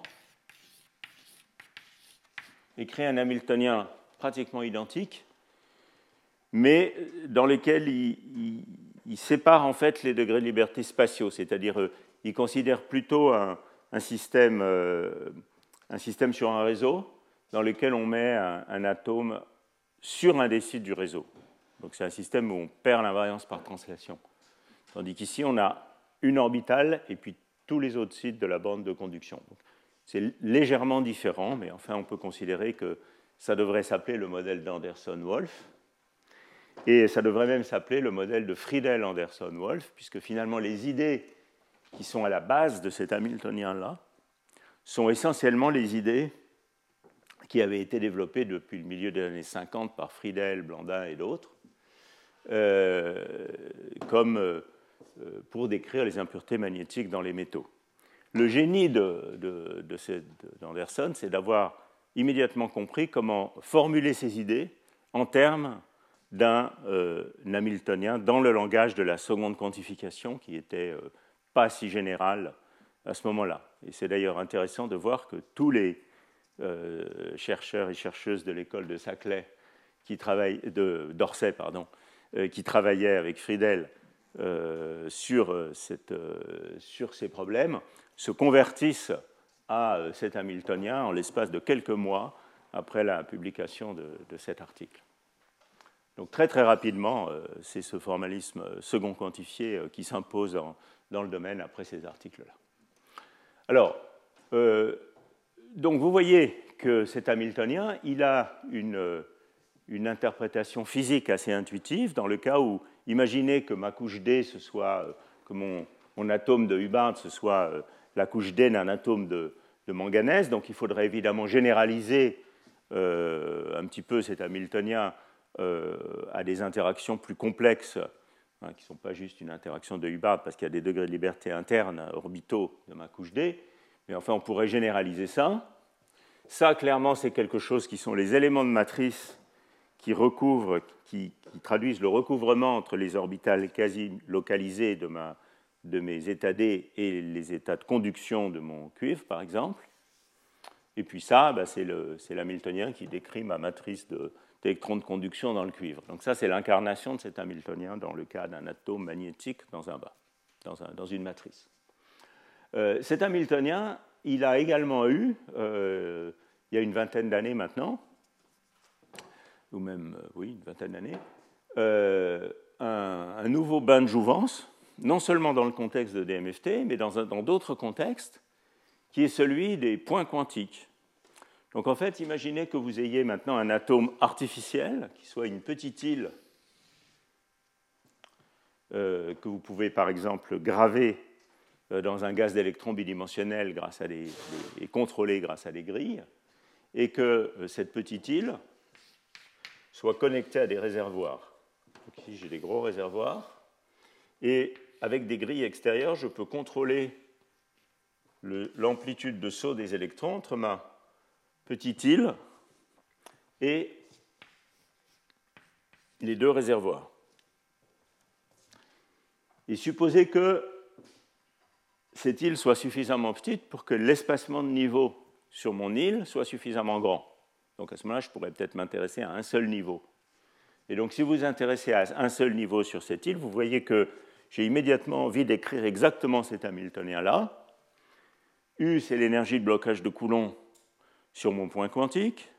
V, c'est la connexion entre le réservoir de gauche ou le réservoir de droite. Donc il faut généraliser cet Hamiltonien avec deux réservoirs, les A à gauche et les A à droite. Mais enfin, ça, c'est un degré de liberté interne. Et puis, euh, dans ce contexte, euh, U epsilon D, c'est la tension de baguette, la tension de grille, qui permettrait de régler l'énergie électrostatique de, euh, de, mon point quantique par rapport au réservoir. Donc, il y a eu toute une reconsidération de l'Hamiltonien d'Anderson à une impureté pour décrire le blocage de Coulomb et ce que devient le blocage de Coulomb à basse température dans ces systèmes de points quantiques. Alors, aussi bien dans le contexte d'impureté magnétique dans les métaux que dans ce contexte-là, vous voyez qu'on a vraiment un atome et un environnement. Et les E et les V sont complètement spécifiés par la donnée de l'environnement et le recouvrement entre cet environnement et les orbitales de mon atome. Dans le contexte de DMFT, ça va être bien différent puisque tout l'environnement est lui-même constitué d'atomes identiques. Donc les E et les V dans le contexte de DMFT sont des objets qui me servent simplement à paramétriser ma fonction d'hybridation delta et qui vont devoir être déterminés de manière autocohérente. Ce n'est pas un atome dans un bain extérieur, c'est un atome dans un bain autocohérent. Et pour l'instant, vous ne voyez peut-être pas la connexion qui existe entre cet Hamiltonien tel qu'il est écrit là et la forme d'action effective euh, que j'avais introduite dans les cours précédents. Donc maintenant, ce qu'il faut que je fasse, c'est que je vous montre quelle est la connexion entre ce problème et euh, la manière que j'avais d'écrire euh, l'échange d'électrons entre le bain et l'atome par un delta de taux moins taux prime. Donc c'est très facile de voir quelle est cette connexion. C'est ce que je vais faire maintenant. Si je trouve de quoi effacer ce tableau. Donc ici, j'ai écrit une version explicitement hamiltonienne de ce problème d'un atome dans un bain.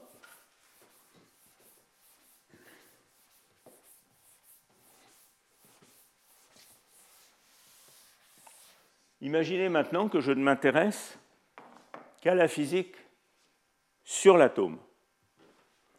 Donc je vais vouloir éliminer les degrés de liberté du bain pour m'intéresser uniquement à la physique de l'atome.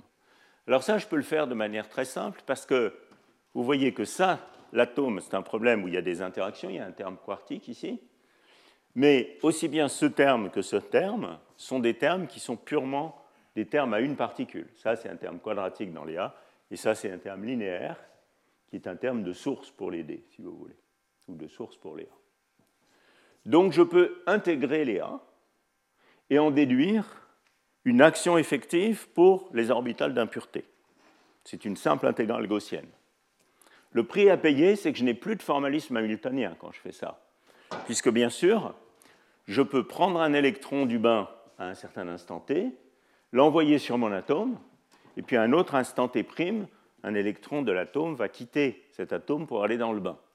Donc si j'intègre sur le bain, le prix à payer, c'est que je n'ai plus de formulation hamiltonienne du problème. Je dois écrire une action, une formulation lagrangienne. Bon, ben, c'est pas grave, on peut le faire. Et donc, qu'est-ce qu'on trouve? Donc, si j'intègre sur les A, intégrer sur le bain, qu'est-ce qu'on trouve? Eh bien, on trouve la chose suivante.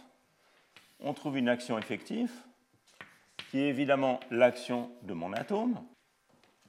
Donc, il va être intégrale de 0 à bêta des taux de d croix sigma de taux d sur des taux plus epsilon d d sigma de taux plus U n up, n down. Et puis je trouve quoi? Je trouve, je fais l'intégrale gaussienne. Quand je fais l'intégrale gaussienne, je trouve la source, le corrélateur A croix A du truc sur lequel j'ai intégré, et puis de nouveau la source. Donc je vais avoir ici moins intégrale des taux des taux primes de d sigma de taux, ma fonction d'hybridation delta de taux moins taux prime, d sigma de taux prime. Donc là, je suppose une certaine familiarité avec les intégrales gaussiennes. Le fait que ce soit des variables de Grassmann, etc., c'est de la décoration, ça ne change pas les, vraiment les maths. Euh, c'est juste faire l'intégrale gaussienne sur les A. Et qu'est-ce que c'est que ce delta? Ce delta, c'est plus facile de l'écrire en fréquence. C'est la somme sur L de le carré de l'élément de matrice qui connecte la source et euh, le bain que multiplie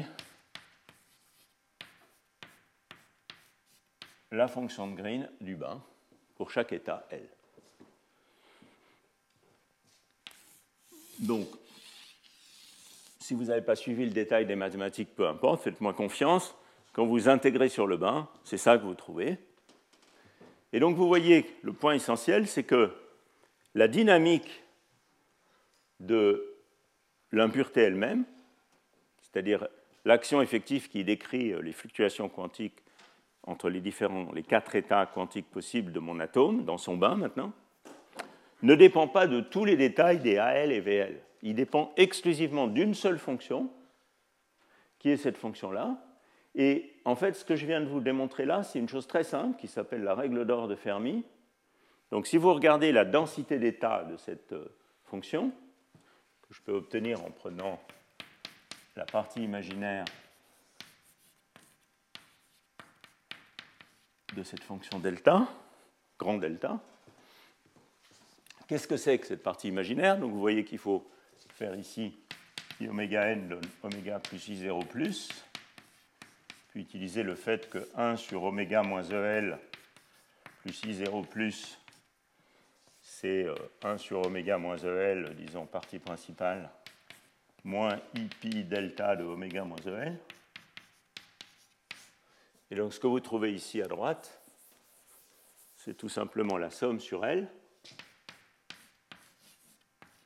du carré de l'élément de matrice de transition fois la densité d'état disponible pour cette transition dans le bain.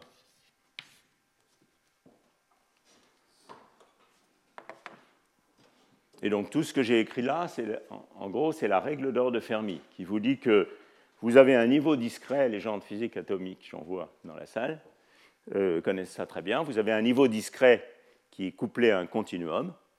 Ce niveau s'élargit de manière proportionnelle au carré l'élément de matrice de transition fois la densité d'état dans le continuum à l'énergie considérée. donc ça, c'est n'est autre que la règle d'or de Fermi. Et donc vous voyez que les propriétés de l'orbital d'impureté dans mon atome, de mon atome dans son bain, sont entièrement spécifiées uniquement par la donnée de cette fonction, de cette densité spectrale delta de oméga.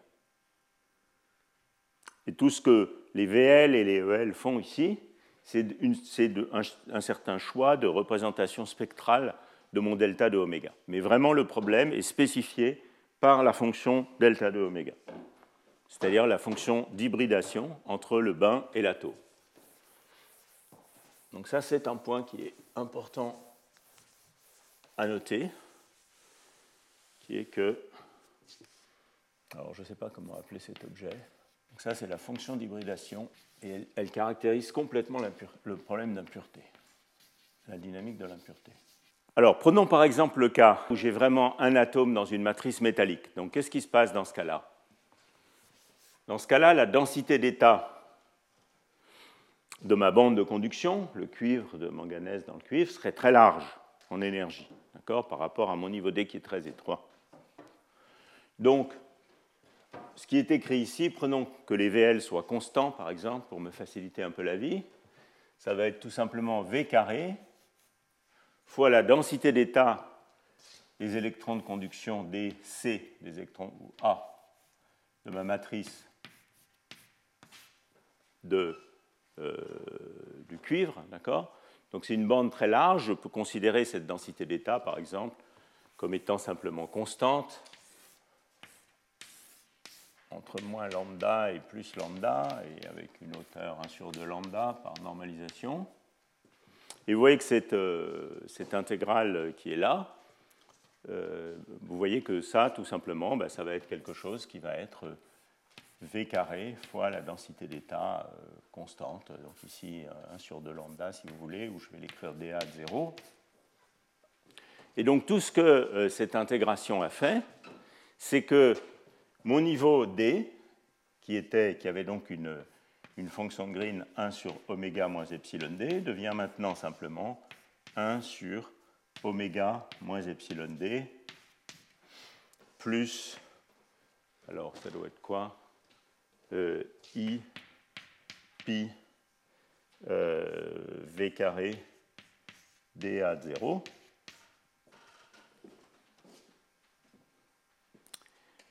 Et donc ça, c'est vraiment la largeur gamma du niveau. Donc qu'est-ce que ça veut dire? Ça, ça serait dans le cas U égale 0, hein, quand il n'y a pas d'interaction. Donc ça veut tout simplement dire que j'avais un niveau D, je le couple à un continuum, et il est élargi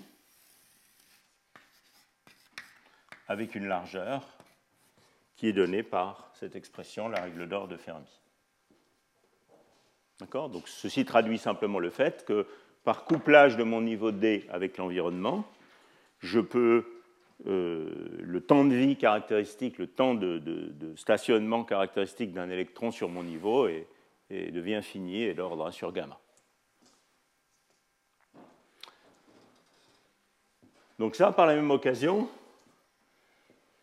euh, ce que j'ai fait là, c'est de calculer, si vous voulez, la fonction spectrale du problème dans la limite U égale 0. C'est simplement le niveau D élargi par le couplage avec le bas. Donc ça, c'est la limite U tend vers 0. J'ai un pic à la position epsilon D élargi par le couplage avec le bas. Dans la limite opposée, qui est la limite de l'atome isolé, ce que vous avez, on l'a vu tout à l'heure, dans la limite opposée où V serait égal à 0, donc l'atome isolé, on a vu tout à l'heure que la fonction spectrale, c'était un pic à epsilon d dans le régime de moment local, 0 est quelque part ici, et un pic delta à epsilon d plus u qui traduit mes deux, mes deux transitions atomiques. Et donc toute la question qui va nous occuper maintenant, après la pause, ça va être de comprendre comment on passe de cette situation à cette situation, quand on va du couplage faible au couplage fort, ou si vous voulez, comme on évolue de cette situation vers celle-là, quand on branche à partir de l'atome isolé une petite hybridation V avec le bas. Alors ce que je vous ai dessiné là, ou cet exemple ici, c'est le cas où la densité spectrale du bas, la densité d'état accessible dans le bas, n'a pas de structure, quelque chose de plat et de très grande largeur de bande. C'est précisément cette hypothèse qui ne va plus être correcte dans le cadre des MFT. Dans le cadre des MFT, ce bain est autocohérent. Et donc la structure en énergie de la fonction d'hybridation qui, est là va devenir absolument cruciale. Donc toute la littérature sur le modèle d'Anderson a une impureté dans le contexte des impuretés magnétiques dans les métaux, ou toute la littérature sur ce modèle d'Anderson a une impureté dans le contexte des points quantiques, où les réservoirs sont aussi très grands et sans structure. C'est une littérature qui ne se transpose pas directement, ou tout au moins avec précaution, dans le contexte de DMFT, parce que dans le contexte de DMFT, au fur et à mesure qu'on va changer l'interaction, la dynamique de l'impureté va changer, mais le delta de oméga va changer aussi.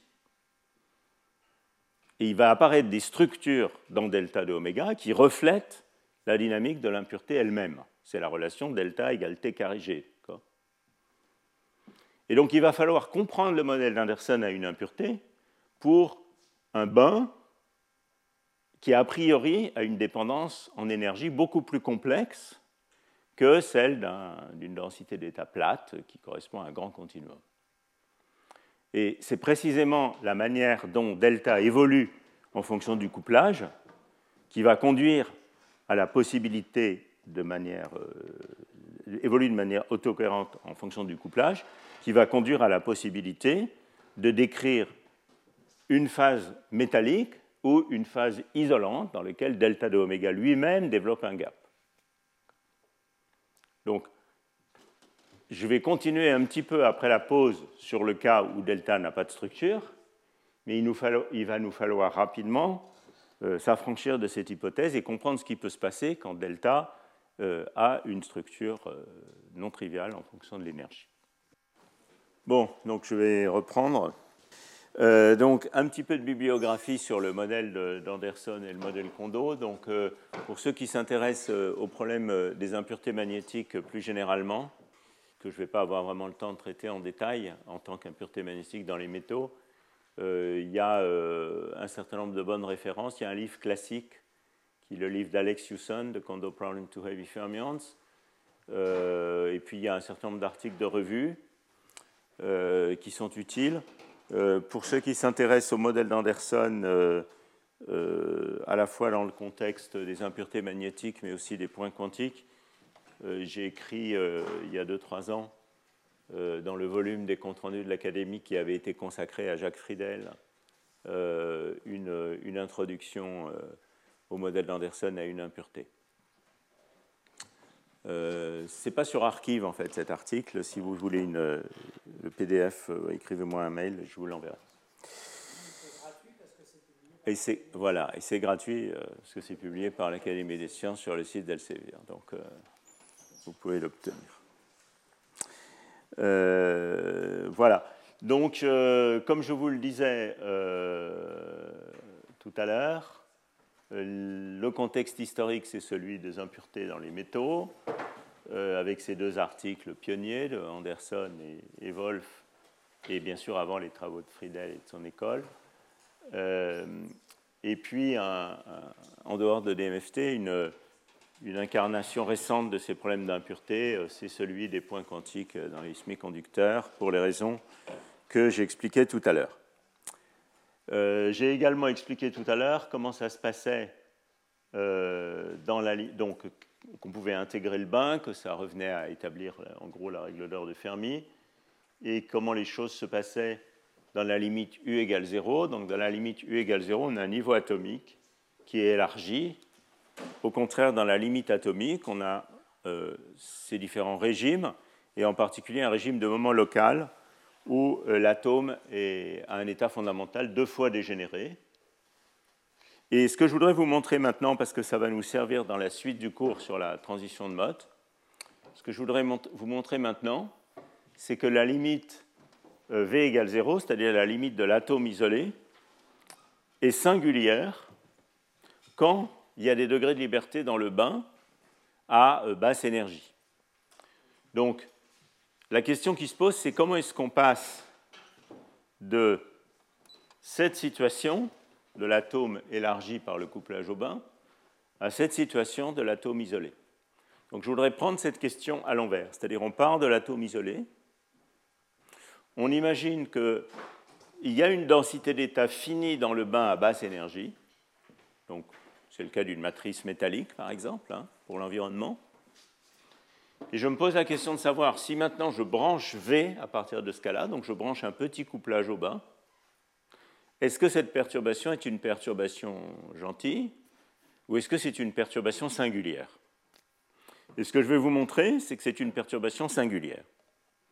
Alors pourquoi je fais ça? Parce que euh, ça va nous permettre essentiellement de révéler la physique clé de ce problème, qui est que le couplage au bain, pourvu qu'il y ait des états dans le bain à basse énergie, lève la dégénérescence de l'état fondamental. C'est ça le point clé. Alors, pour faire ça, euh, on pourrait partir d'un bain complet, donc avec tout un continuum d'états, et brancher V. Et ce qu'on découvrirait, c'est que là, la théorie de perturbation se passe extrêmement mal, elle est euh, singulière, il y a des, logarithmes, euh, des divergences dans cette théorie de perturbation. Mais je vais faire quelque chose de beaucoup plus simple, en fait, qui euh, est très facile à faire essentiellement analytiquement, et qui révèle l'origine de, de, ce phénomène, qui est tout simplement de considérer le cas où il y a un seul site dans le bain d'électrons de conduction. Donc c'est le problème avec un atome plus un site dans le bas. Donc c'est un problème discret qui a un espace de Hilbert de dimension 16, hein, puisque j'ai quatre états possibles sur mon orbital atomique. Donc j'ai mon atome avec son epsilon d et son u, et il est couplé à un site dans le bain avec une amplitude d'hybridation V. Et je peux encore décider où je mets ce, site, donc par référence à celui-là, l'orbital d'énergie que j'avais appelé grand E de ce site est égal à 0. Voilà, donc l'hamiltonien de ce problème, c'est euh, epsilon d d croix sigma d sigma plus u n up and down plus V, somme sur sigma de A croix sigma D sigma plus D croix sigma A sigma. Donc c'est un problème euh, de mécanique quantique à 16 états. 4 dans le bain et 4 sur l'impureté. Et évidemment, ça serait idiot d'écrire la matrice 16-16 qui décrit ce problème, parce qu'il y a des lois de conservation qui me disent que cette matrice factorise en bloc. quelles sont les lois de conservation évidentes? Ben, Il y a le nombre d'électrons total, n, qui est le nombre d'électrons sur l'orbital plus sur le site ici. Donc il va falloir que je décide si je les écris A ou C. On a pris A. Donc ça, c'est conservé. Et puis il y a le spin total.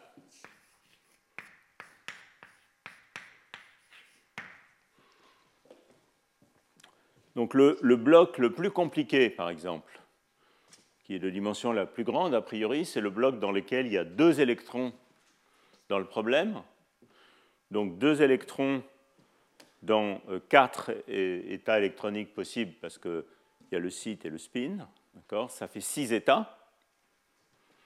Donc dans le bloc n égale 2, il y a a priori 6 états. Donc c'est 4, C2, 4, d'accord Mais ces 6 états se séparent en fait, grâce à la conservation du spin total, en un triplet, S égale 1, et un singulet S égale 0, enfin, et plusieurs singulets en fait. Euh, donc il y a trois états ici et trois états ici. Et la base de l'état singulier avec n égale 2, c'est tout simplement une base de l'espace des états. C'est un état doublement occupé sur le site D et 0 dans le bain, ou bien l'inverse, ou bien un état up, un état down arrangé en singulet avec un, un électron sur le bain et un électron sur l'atome. D'accord? Donc le plus gros bloc qu'on a à diagonaliser dans ce problème, c'est un bloc 3-3 qui est, dans l'état, euh, qui est dans le secteur n égale 2 spin 1, spin 0. Pardon. Le bloc qui serait a priori aussi 3-3 dans les secteurs triplets, c'est un bloc diagonal déjà, parce que si les deux spins sont parallèles sur l'impureté et l'atome et le bain, vous ne pouvez pas sauter. Le V est inopérant. Parce que si vous avez un état comme ça, ça c'est l'impureté, l'atome, et ça c'est le bain, il n'y a pas de saut possible.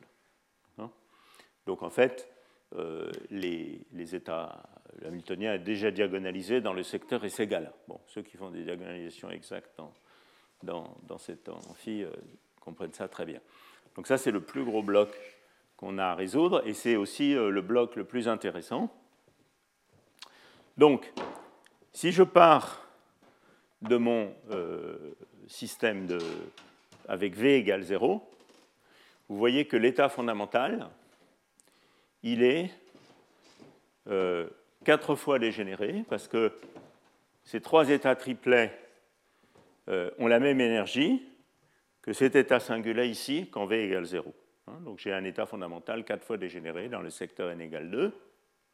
Et ce qu'on va voir, c'est que dès que je mets une petite perturbation V, il y a levé de dégénérescence, et c'est cet état-là, qui se mélange un petit peu avec les autres, évidemment, sous l'effet de V, qui gagne.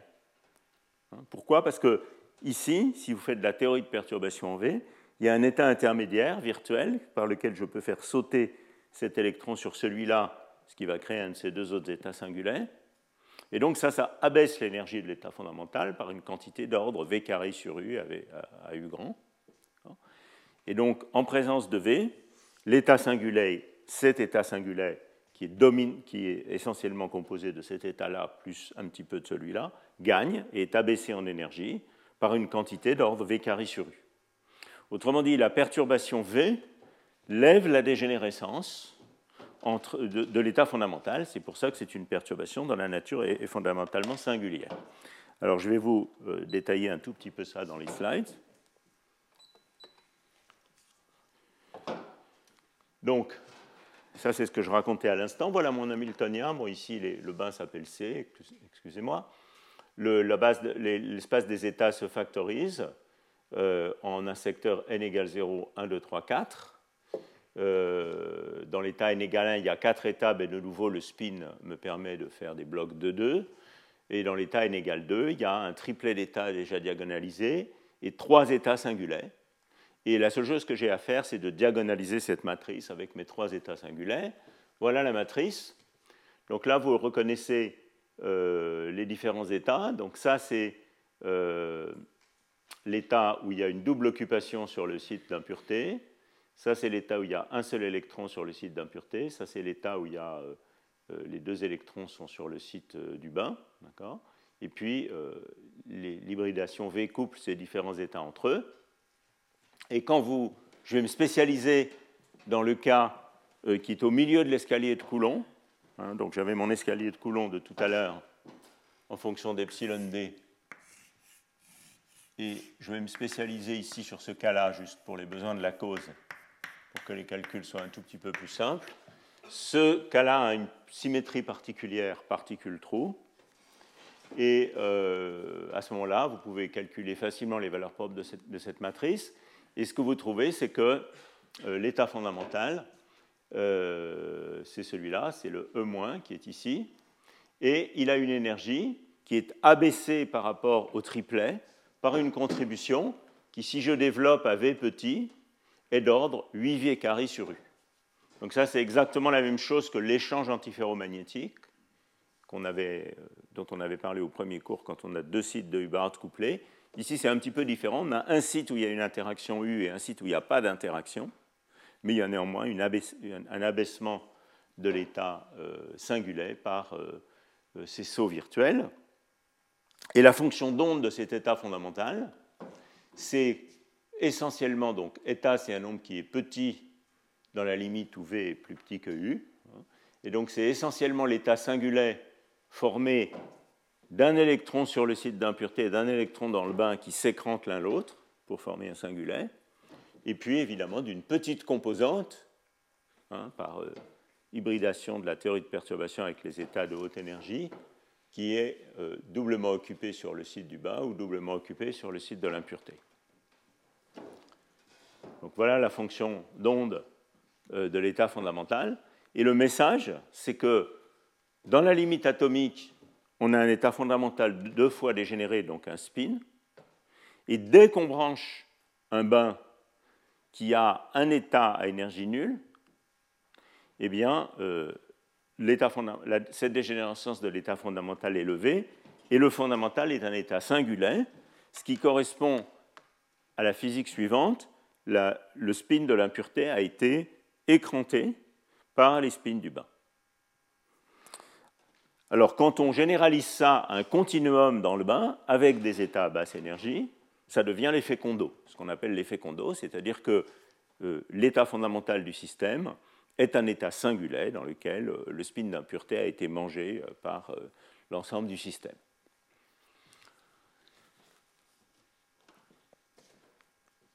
Pour référence, et parce qu'on va s'en servir dans le cours suivant sur la transition de Mott, si vous maintenant vous calculez la fonction de Green de ce problème, donc euh, vous trouvez, donc tout à l'heure j'avais deux pics hein, dans le cas isolé, à moins U sur 2 et plus U sur 2. Et maintenant ce que vous voyez, c'est que on obtient deux transitions atomiques qui sont symétriques, deux transitions euh, dans le système, deux énergies de transition, qui sont symétriques par rapport à zéro, parce qu'ici je vais considérer le cas particule trop symétrique. Et la nouveauté, c'est que euh, donc ces, quatre fonctions delta, hein, ici elles ont été élargies pour les besoins de la cause, c'est un système discret, donc ces quatre fonctions delta. Et vous voyez que la nouveauté par rapport à ce qui existait avant, c'est que maintenant il apparaît des transitions qui sont proches de l'énergie zéro. Et ça, c'est très facile à comprendre parce que si vous agissez avec un opérateur euh, qui détruit un électron, par exemple, sur cet état, eh bien vous voyez que euh, vous pouvez euh, agir sur cette fonction d'onde sans connecter à des états qui sont des états de très haute énergie par rapport au fondamental. Donc vous avez des excitations qui consiste à envoyer un électron dans le bain et donc créer des états, des, énergies de transition proches de zéro. Alors, je vais me servir dans le cours suivant sur la transition de mode de cet exemple à deux sites pour, euh, pour euh, euh, simplifier les équations des MFT de manière analytique et vous montrer l'existence d'une transition dans les équations autocohérentes. C'est une des raisons pour laquelle j'ai fait ça ici. Alors, ce raisonnement donc, de théorie de perturbation en V, théorie de perturbation singulière en V, en réalité, il, peut se prolonger au cas d'un continuum d'états dans le bain, donc pas seulement d'un seul site, mais d'un continuum d'états, de manière assez simple.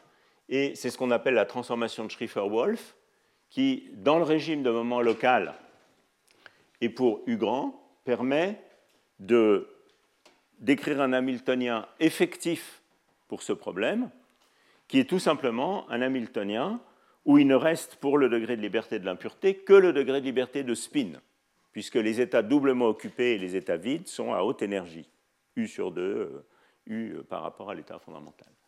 Et donc, euh, euh, l'état euh, effectif, le, Hamiltonien effectif, c'est un Hamiltonien qui contient simplement les états du bain, plus une interaction d'échange entre le spin sur l'état d'impureté et le spin des électrons de conduction au site d'impureté, avec donc cette interaction 8V carré sur U, qui est la levée de dégénérescence, dans mon calcul de tout à l'heure, entre l'état singulier et l'état triplet. Cet Hamiltonien, il porte un nom, c'est l'Hamiltonien Kondo, qui en fait historiquement a été introduit euh, euh, avant le modèle d'Anderson, hein, si, mes, souvenirs sont bons, euh, mais qui, pour lequel le modèle d'Anderson se réduit à cet Hamiltonien Kondo dans le régime de moment local et pour V beaucoup plus petit que U. Évidemment, le modèle d'Anderson est plus général, puisqu'il permet aussi de décrire les fluctuations de valence de l'atome, donc les régimes de valence mixte c'est-à-dire ces régions de l'escalier de Coulomb, dont je parlais tout à l'heure, sont aussi inclus dans le modèle Anderson, alors qu'ils ne sont pas inclus dans l'Hamiltonien Kondo. Voilà, donc cet Hamiltonien Kondo, euh, écrit de cette manière, euh, vous voyez qu'il a l'air d'un Hamiltonien d'électrons libres avec une interaction purement locale sur un seul site, une interaction d'échange sur un seul site. Donc c'est euh, un Hamiltonien extrêmement simple, mais il a fallu une quinzaine d'années entre les années 60 et le milieu des années 70 pour en comprendre toute la physique. Et ça a été un extraordinaire laboratoire pour inventer des méthodes de physique théorique euh, qui dépassent même le cadre de la matière condensée. En particulier, c'est vraiment un des laboratoires dans lesquels les euh, notions de groupe de normalisation ont été inventées. Euh, d'abord dans une série d'articles fameux de Anderson, Yuval, Aman, et puis euh, ensuite de manière euh, euh, computationnelle et comme un outil quantitatif par Wilson lui-même vers le milieu des années 70. Alors il y a une phrase du discours Nobel d'Anderson que j'aime beaucoup, qu'il cite comme étant en fait dû à Harry Soule, euh, qui est le premier qui avait compris qu'on générait euh, des états de basse énergie dans ce spectre du problème couplé au bain. Ça s'appelle la résonance d'Abrikosov-Soule. Euh, et donc, vous voyez, Soule aurait dit que no Hamiltonian so incredibly simple. C'est vrai que c'est très simple, c'est juste un gaz d'électrons avec un spin couplé en un point. Has ever previously done such violence to the literature and to national science budgets. voilà mais euh, je prétends que le modèle leasing euh, est un compétiteur sérieux euh, pour cette histoire. Bon, donc la physique du, passage de ce régime à ce régime, c'est quelque chose qu'on peut déjà deviner à travers ce raisonnement simple du cas. alors, je vais essayer d'écrire les deux extrêmes ici à travers ce raisonnement simple du cas où il y a une seule orbitale dans le bain. Donc vous voyez que dans la limite U égale 0, donc U sur gamma, je vous rappelle que gamma, c'est la largeur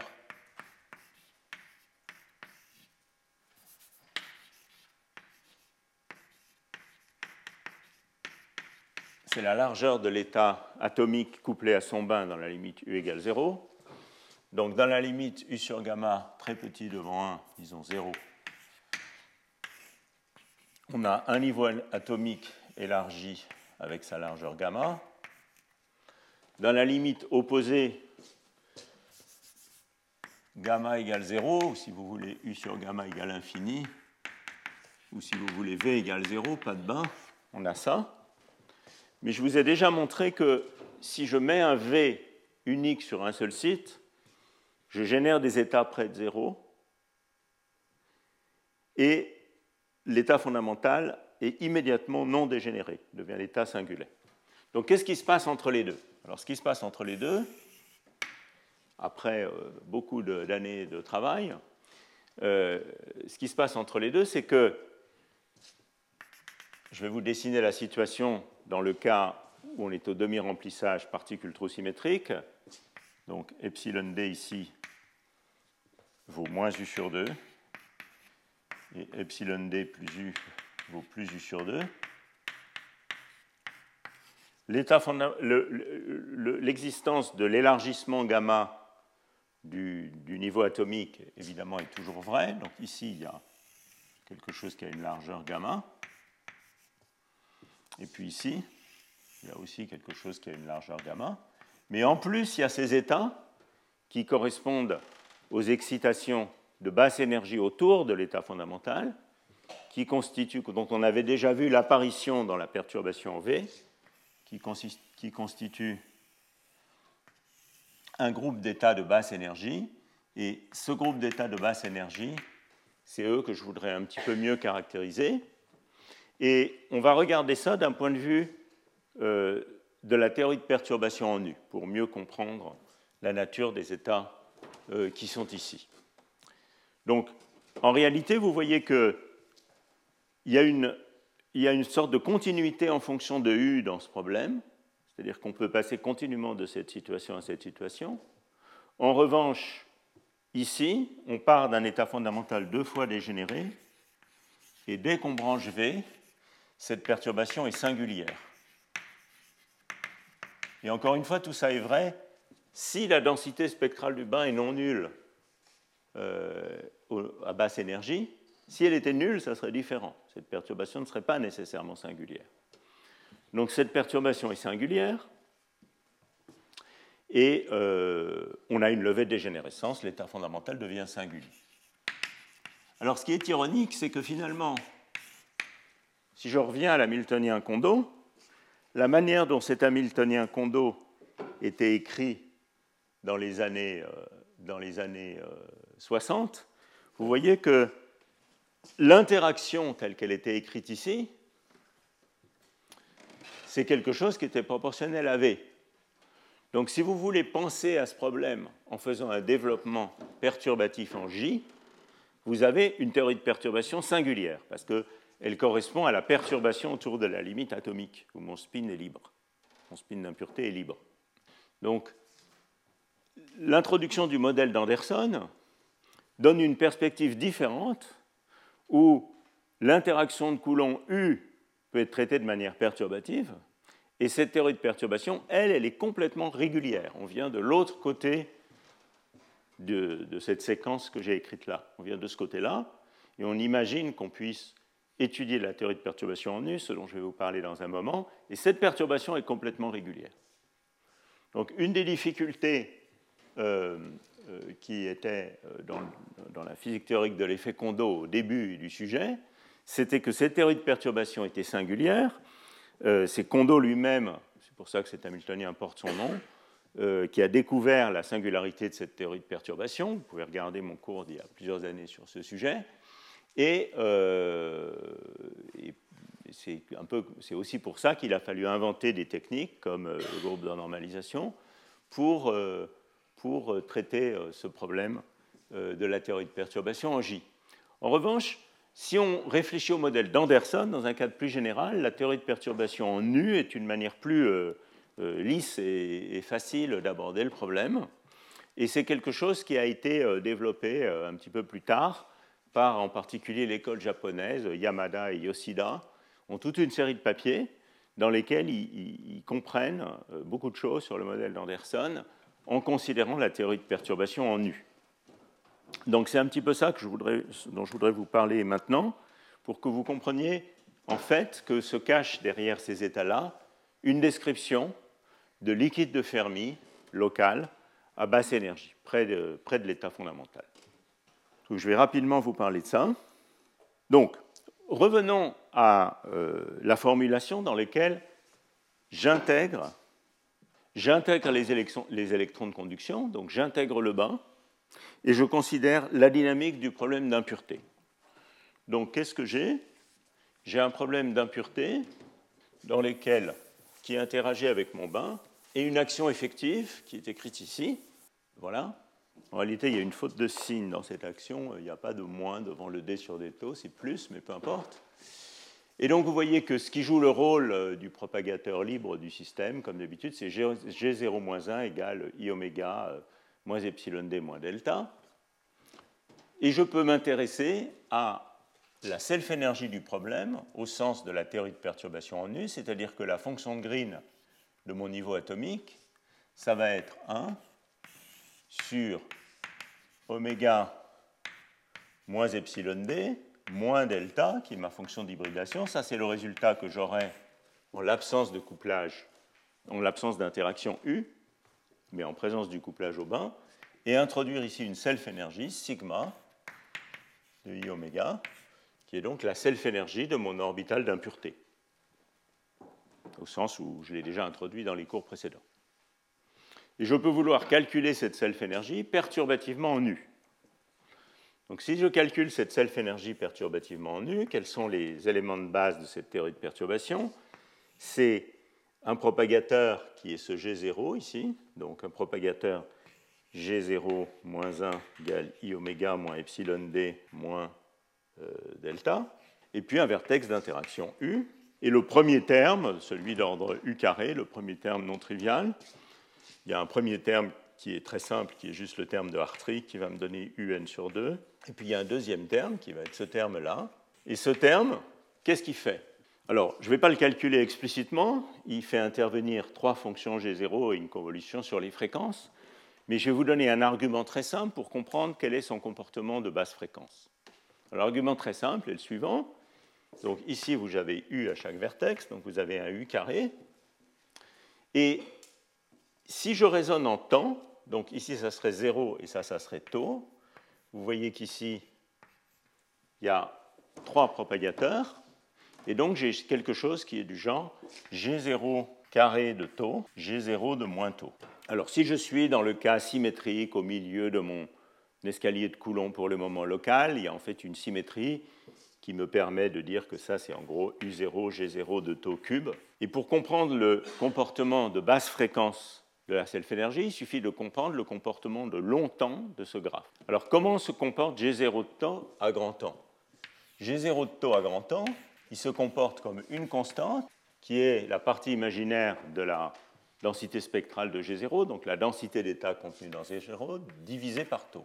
Donc ça, c'est quelque chose que vous pouvez voir en écrivant la représentation spectrale de G0, qui est quelque chose comme intégrale d epsilon de, euh, disons, la, fonction spectrale ρ0 de, de, G0, exponentielle moins oméga tau. Puis ici, il y aurait, disons, un facteur de Fermi que je n'écris pas. Et vous voyez que dans la limite de grand temps, pour comprendre le comportement de cette fonction, il suffit d'écrire oméga tau égale x. Et ici, vous avez 1 sur tau intégrale dx ρ0 de x sur tau exponentielle moins x sur quelque chose ici. Dans la limite de grand temps, ça, ça me donne simplement ρ0 de 0 sur tau. Et donc vous voyez qu'une fonction de Green fermionique, en général, se comporte comme 1 sur tau à grand temps. Donc qu'est-ce que vous avez ici? Vous avez trois fonctions de Green en 1 sur tau. Donc ce graphe, ici, se comporte en 1 sur tau cube. Et si maintenant vous reprenez la transformée de Fourier de ça, juste par comptage de puissance, la transformée de Fourier de 1 sur tau cube, c'est quelque chose qui se comporte des taux sur tau cube, ça va me donner oméga 2. D'accord? Parce que tau est commun sur oméga. Donc, je l'ai fait un petit peu avec les mains ici, mais ceci vous montre que la fonction spectrale associée à sigma, qui est la partie imaginaire de sigma retardé doit se comporter comme oméga carré, euh, parce que ces graphes se comportent comme 1 sur tau cube. Donc vous voyez que, avec évidemment u carré devant, il y a un signe moins parce qu'elle doit être négative, plus etc. Donc vous voyez que la théorie de perturbation en U est complètement gentille et régulière. Elle introduit dans la partie imaginaire de sigma des termes qui sont petits à basse fréquence. Et ce comportement, le fait que le temps de vie des excitations qui constituent ces états de basse énergie ici, puisqu'on est proche de oméga égale 0 dans ma discussion, hein, le fait que ces temps de vie soient proportionnels à l'inverse du temps de vie soit proportionnel à oméga carré, c'est caractéristique d'un comportement de liquide de Fermi. Et en fait, ce que je vous ai montré ici, ici dans une version locale où il n'y a pas d'espace, il y a juste un seul site. Et donc, ce que je vous ai montré ici, en fait, se prolonge à tous les ordres. C'est-à-dire que vous pouvez continuer la théorie de perturbation à tous les ordres, et ce comportement en oméga 2 reste le comportement correct de la self-énergie à basse fréquence, encore une fois, quand il y a des états dans mon bain à basse fréquence. Alors ça, ça me permet... Donc on va admettre ça, on va admettre que euh, le développement en U est régulier et que ce comportement basse fréquence que j'ai découvert sur euh, le premier euh, terme non trivial de la théorie de perturbation reste valable à tous les ordres, que c'est toujours oméga 2 à basse fréquence. Donc ça, c'est quelque chose qu'il faudrait montrer de manière systématique, mais on va admettre ici que c'est vrai. Et donc ceci me permet de faire un développement de la fonction de Green du système. Donc je vais peut-être effacer ça ici. Donc développement basse fréquence. Donc maintenant, ce que j'écris ici va être vrai à tous les ordres en théorie de perturbation en U. Donc im sigma de oméga, c'est quelque chose qui va être...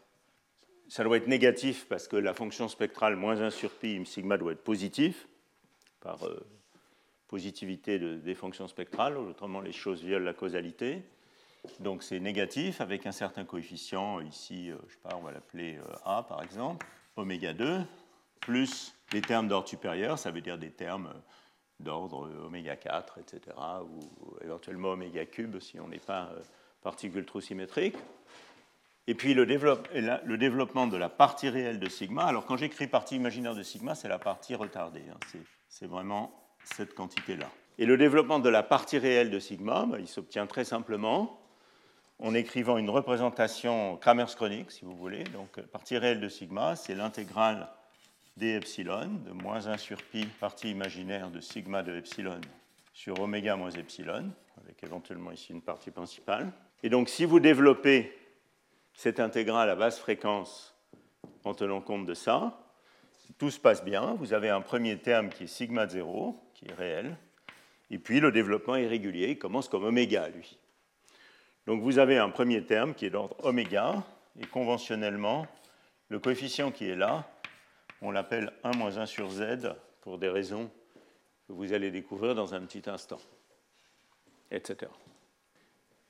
Donc ça, c'est le développement complètement général de la self-énergie du modèle d'Anderson à basse fréquence, donc ça va décrire uniquement les états qui sont ici, et il est général dans le sens où il va être vrai à toute valeur de U, pourvu évidemment que je considère un problème dans lequel mon bain a un continuum d'états avec une densité d'état finie près de oméga égale 0. Tout ce que je dis là ne s'appliquerait pas si mon bain d'électrons de conduction avait par exemple un gap d'énergie. Donc si mon bain d'électrons de conduction, donc la, la partie imaginaire de delta, n'était pas régulière près d'oméga égale 0, mais avait un gap d'énergie, alors les choses seraient complètement différentes. Le développement V serait régulier, le développement V, cette fois, serait régulier, et l'état fondamental doublement dégénéré de mon atome resterait doublement dégénéré. Ça veut simplement dire que s'il n'y a pas d'état à basse énergie dans le bain avec lequel l'atome échange des électrons, le bain ne peut pas écranter le moment local de l'impureté. Donc la physique, dans ce cas-là, est complètement différente. Et ce qui va se passer, comme on va le voir dans la suite du cours, quand on considère cette fois un bain autocohérent dans le contexte de DMFT, c'est que le bain va passer d'un régime de couplage faible où il y a des états dans le bain à basse fréquence, et donc le moment local est écranté, un régime de couplage fort, où il y a un gap qui se développe dans le bain avec une transition de phase entre les deux, et où on préserve un moment local. Et ça, c'est la description de l'isolant de mode paramagnétique avec des moments locaux fluctuants. Mais pour l'instant, comme c'est la suite du cours consacré au modèle d'Anderson dans sa version un problème d'impureté dans un bain grand, avec une grande euh, largeur de bande, je ne considère pas cette possibilité. Je considère le cas où le bain est régulier près de zéro. Alors, si maintenant j'utilise ça pour comprendre un petit peu la structure de la fonction spectrale du problème près de euh, oméga égale 0, je peux prendre les expressions qui sont là et puis les reporter dans cette fonction de Green qui est écrite ici, donc ça va très bien. Et donc, qu'est-ce que vous trouvez? Donc, je vais passer en fréquence réelle maintenant, je fais i oméga n vers les fréquences physiques réelles. Donc, qu'est-ce que je trouve? Je trouve G de oméga plus I0 plus, donc c'est l'orbital d'impureté, hein, qui est quoi? Qui est 1 sur. Alors ici j'ai oméga, ici j'ai moins epsilon ici moins delta de I oméga. Vous voyez que euh, on l'a vu tout à l'heure, quand le bain est, a une très grande largeur de bande et est régulier, c'est tout simplement euh, moins I gamma. Je peux, négliger la partie réelle de delta. Et la seule chose qui compte, c'est le fait qu'il y ait une largeur du niveau. Et puis ici, j'ai moins sigma de 0, moins oméga 1 moins 1 sur z. Et puis j'aurai des termes ici, plus A oméga 2, plus etc. Alors je peux réhabiller tout ça je vais calculer la fonction spectrale de mon modèle d'impureté au voisinage d'oméga égale 0. Et ce que vous trouvez, c'est la chose suivante. Vous trouvez, alors j'écris la formule, c'est juste, vous voyez, oméga compense oméga 1 moins 1 sur z pour donner oméga sur z, je peux multiplier par z, etc. Vous faites un peu d'algèbre, vous trouvez l'expression suivante, z sur pi, plus exactement z, fois 1 sur pi gamma tilde sur oméga moins epsilon d tilde au carré, plus gamma tilde au carré, avec les formules importantes suivantes. Il y a une renormalisation de la largeur du niveau atomique gamma tilde par z. Il y a une renormalisation de sa position, epsilon tilde par z. Et z est un nombre qui doit être compris entre 0 et 1 pour des raisons de positivité.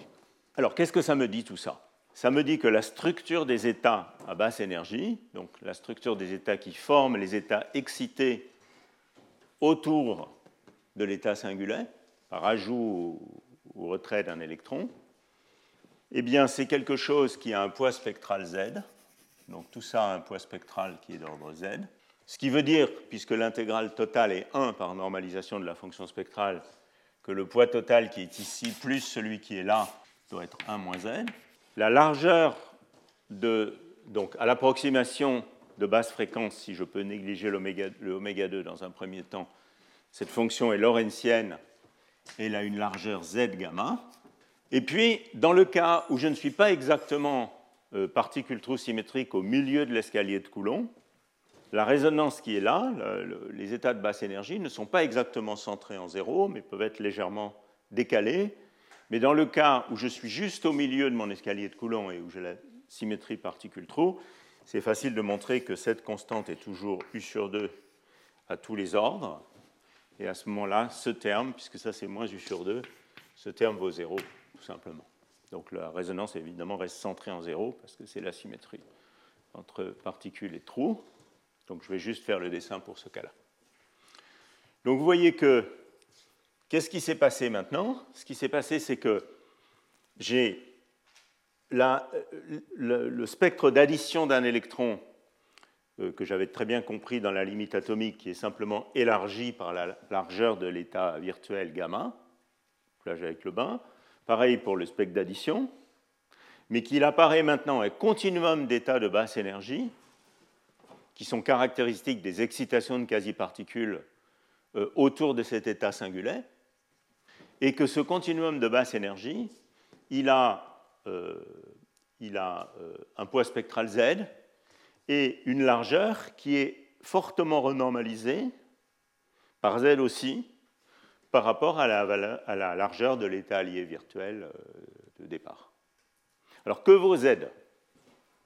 Donc Z est une fonction régulière de U On l'a calculé, enfin on l'a calculé si on peut dire, on a donné un argument tout à l'heure en théorie de perturbation à U petit, donc à, U égale 0, Z vaut 1, hein, puisque la self-énergie est nulle. Donc la raison pour laquelle j'ai introduit cette manière baroque d'appeler le coefficient en oméga, vous voyez, c'est parce que quand on finit ce, calcul ici, cette lorentzienne ici est normalisée à 1, et le poids spectral de cette lorentzienne est Z. Donc Z apparaît comme le poids spectral de la contribution des quasi-particules de basse énergie à la fonction spectrale. C'est pour ça que c'est commode d'écrire ce coefficient de cette manière. Donc Z, c'est le poids spectral des quasi-particules du problème de, ma théorie de liquide de Fermi. Alors que vaut Z? À U petit, Z vaut 1, puisque la self-énergie est nulle. Et comme la théorie de perturbation est régulière, Z va être 1 moins un coefficient d'ordre U carré, donc c'est quelque chose qui est comme ça. Que vaut Z à U très grand, dans le régime U sur gamma très grand. Donc quand je me rapproche progressivement de la limite atomique en venant euh, en fonction de U, en allant vers le couplage fort. Alors ça, c'est quelque chose qui est hautement non évident, pour lequel il faut des méthodes non perturbatives pour comprendre comment ça marche. Et ce qu'on peut montrer, mais je ne vous le fais pas dans ce cours-là, parce que mon, cours n'est pas un cours sur l'effet Kondo, c'est que z décroît exponentiellement à u grand, comme exponentielle de moins un coefficient fois u sur gamma. Donc qu'est-ce que ça veut dire, ce, truc-là?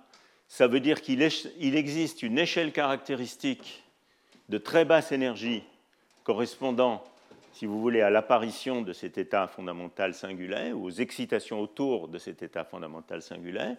C'est une échelle d'énergie caractéristique qui est euh, très petite. Donc vous voyez cette, largeur ici, c'est gamma fois exponentielle de moins u sur gamma, donc très petite devant la, largeur de, de l'état euh, hybridé de départ, gamma. Et vous voyez que cette expression, elle est perturbative en U, donc je peux développer cette expression en puissance de U, mais elle est non perturbative euh, en... Euh, disons, ça serait faux de développer cette exponentielle en puissance de U, parce que la forme exponentielle est seulement valable à grand U, d'accord? À petit u, c'est 1 moins U carré, hein. mais c'est une expression qui est régulière en U. En revanche, elle est singulière en, en gamma. Donc si je réexprime ça en termes du couplage Kondo JK, qui est, vous vous en souvenez, proportionnel à V carré sur U, vous voyez que ça, c'est quelque chose qui est exponentiel de moins 1 sur le couplage Kondo fois quelque chose qui a la dimension de l'inverse d'une énergie. Donc, dans les années 60, comme on réfléchissait au problème Kondo perturbativement J, cette échelle apparaissait de manière hautement non perturbative en J. Il y a une sorte de dualité dans ce problème entre un régime non perturbatif, si je regarde la perturbation en J, puisque J est une perturbation singulière, et on peut aborder ce régime en venant de U petit par une théorie de liquide de Fermi qui est lisse et gentille à tous les ordres en U. Voilà. Mais donc, ça, ça clôt à peu près ce que je voulais vous dire sur le modèle d'Anderson à une impureté où l'atome dans un bain dans le contexte habituel, si vous voulez, habituel il y a, 50 ans, euh, de euh, un atome magnétique euh, dans un bain. Dans le cas, encore une fois, où le bain est régulier près de, fréquences nulles. Donc, en utilisant d'une part notre intuition sur les deux limites, le fait que la théorie de, que le fait de brancher le couplage au bain est singulier, plus des considérations générales de régularité de la théorie de perturbation en U à petit u, eh bien, euh, et, des considérations générales de liquide de Fermi, on a deviné en gros la structure de euh, cette fonction spectrale hein, et la physique du problème, qui encore une fois est la, création de cet état singulier par écrantage euh, du moment local de l'atome, création d'états de basse énergie qui peuvent s'analyser en termes des quasi-particules d'un liquide de Fermi pour, euh, pour ces états de basse énergie, alors que le spectre d'addition et de soustraction correspondant à ajouter ou enlever un électron sur mon niveau atomique de départ est simplement élargi normalement par son couplage avec le bas. Voilà en gros euh, la description un peu avec les mains de, la structure de cette fonction spectrale et de la physique du modèle d'Anderson. Alors évidemment, avec des méthodes modernes, on peut calculer tout ça de manière précise.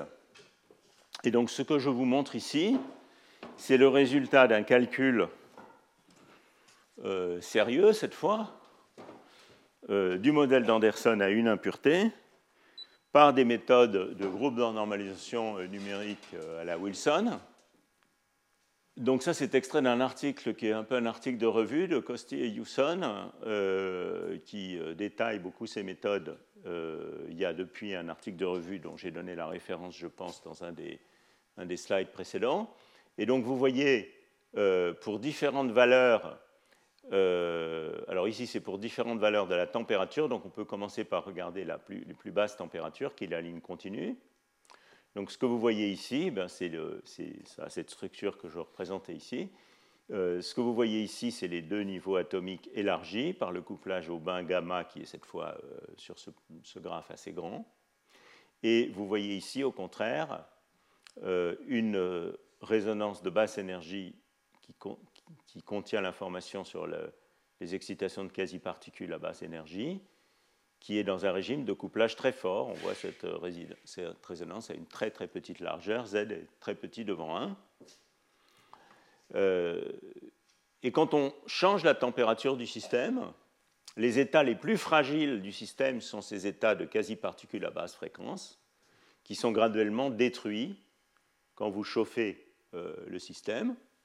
Donc quand on chauffe le système au-delà de cette température caractéristique qui est donnée simplement par Z euh, fois gamma, eh on détruit ces, états de quasi-particules et tout ce qui reste, c'est euh, mes deux états atomiques élargis avec des excitations euh, thermiques entre les deux. Donc cette résonance est fragile, elle est associée à une échelle caractéristique d'énergie, mais aussi une échelle caractéristique de température, qui dans ce contexte s'appelle la température Kondo qui est la température en dessous de laquelle l'écrantage du moment local a effectivement lieu.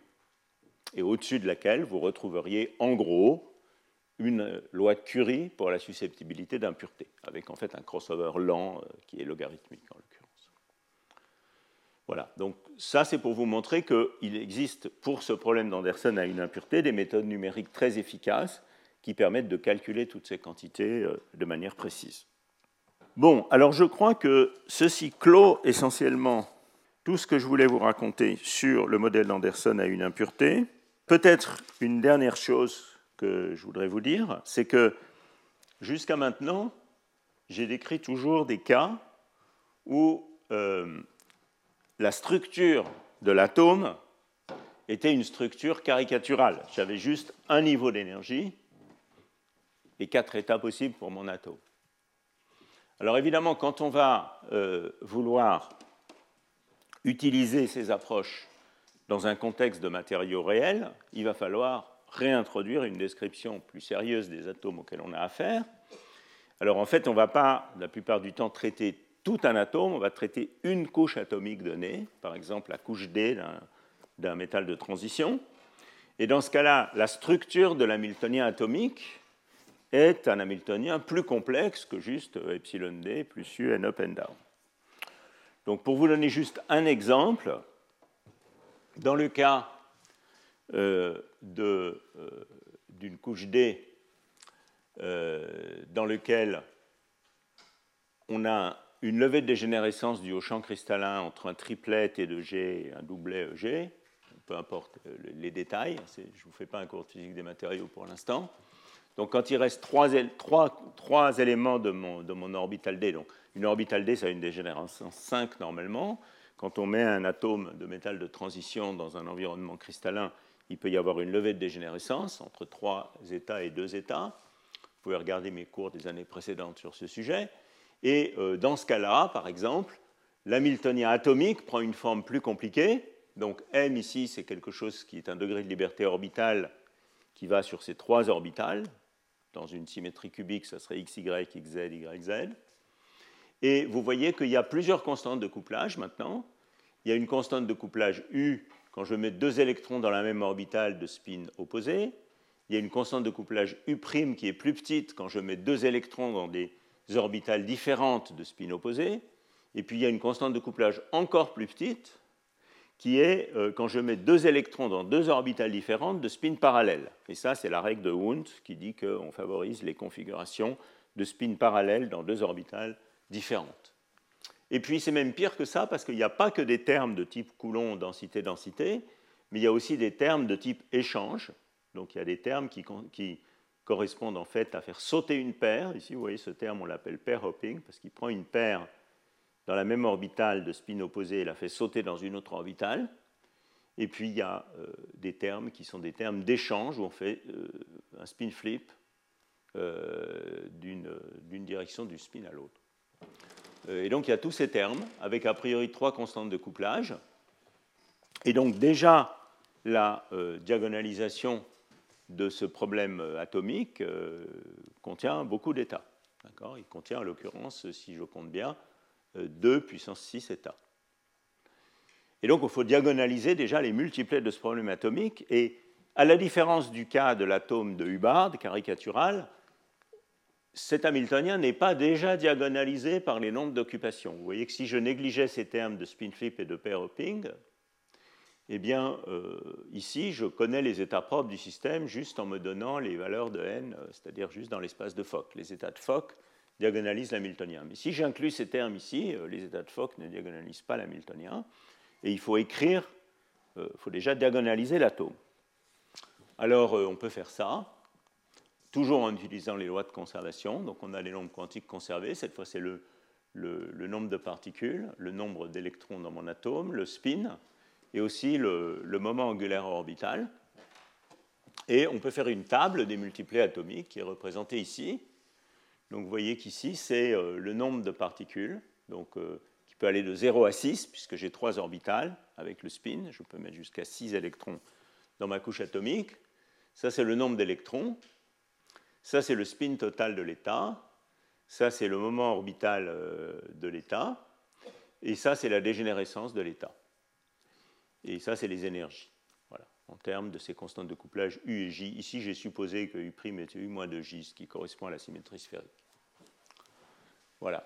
Donc, ces états, ces états propres de l'atome, c'est des états qui ne sont pas des, états de Fock, et c'est des états euh, qui euh, donc, euh, sont une superposition d'états de. Et vous voyez que les dégénérescences peuvent être très grandes. la plus grande dégénérescence que j'avais tout à l'heure, c'était une dégénérescence 2, qui était juste la dégénérescence de spin. Mais ici, dans le secteur euh, n égale 2 ou n égale 4, spin 1, euh, nombre, euh, moment angulaire orbital 1, j'ai jusqu'à une dégénérescence 9, et qui serait même une dégénérescence 15 si je n'avais pas de couplage de Hund. Si le couplage de Hund est 0, 9 plus 5 plus 1, ça fait 15. Si je mets un couplage de Hund, la dégénérescence du fondamental n'est plus que 9. Donc ça, si vous voulez, c'est l'atome isolé, ou la couche atomique isolée, en l'absence de l'environnement. Et donc maintenant, ce qu'il va falloir comprendre, c'est quand je branche l'environnement, comment est-ce que cette dégénérescence est levée, comme elle était levée tout à l'heure, comment est-ce qu'elle se lève? Et vous sentez bien que la physique de cet écrantage, des degrés de liberté interne de l'atome par l'environnement, peut être plus complexe que dans le cas euh, simple de tout à l'heure, en particulier l'échelle caractéristique pour écranter le moment de spin ou le moment orbital peuvent être très différentes. Et ça, c'est quelque chose qui se produit effectivement. les degrés de liberté orbitaux, donc L, peut euh, être écranté, c'est-à-dire l'effet Kondo, si vous voulez, pour les degrés de liberté orbitaux, peut arriver à une échelle d'énergie qui est très supérieure à l'échelle Kondo pour le spin. Donc il y a une séparation d'échelle d'énergie avec deux températures Kondo différentes associées aux échelles de, degré, au degré de liberté orbitaux et au degré de liberté de spin.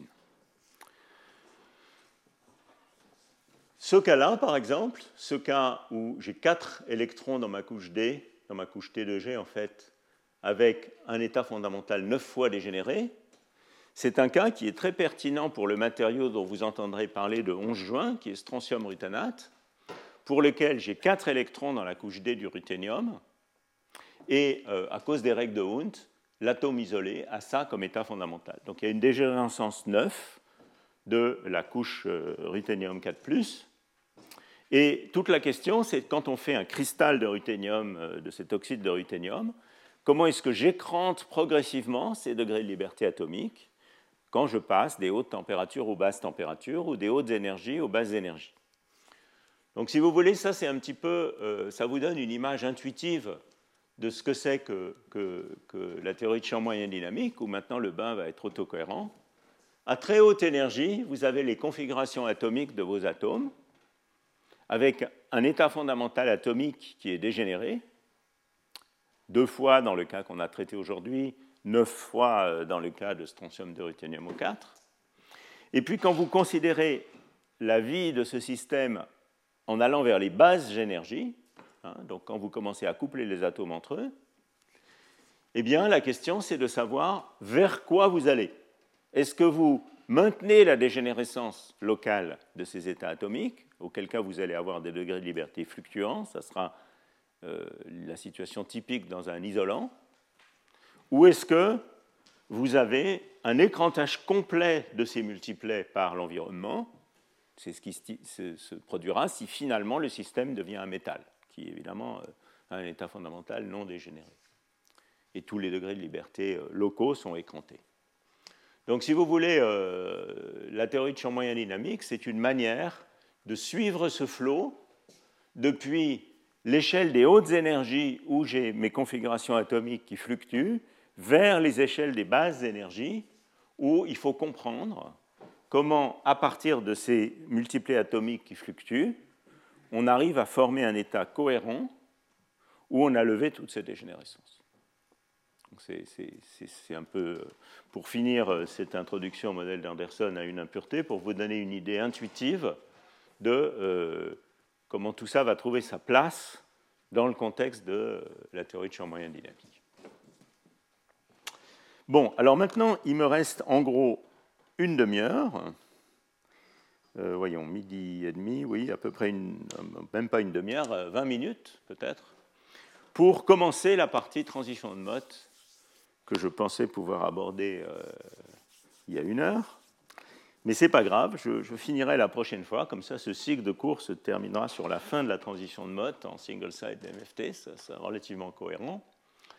Et donc, s'il y a des questions sur l'aspect modèle d'Anderson ou atome dans un bain, c'est le bon moment pour les poser parce que la suite va maintenant utiliser tout ça pour le placer dans le cadre des équations des MFT et vous parler de la transition de mode.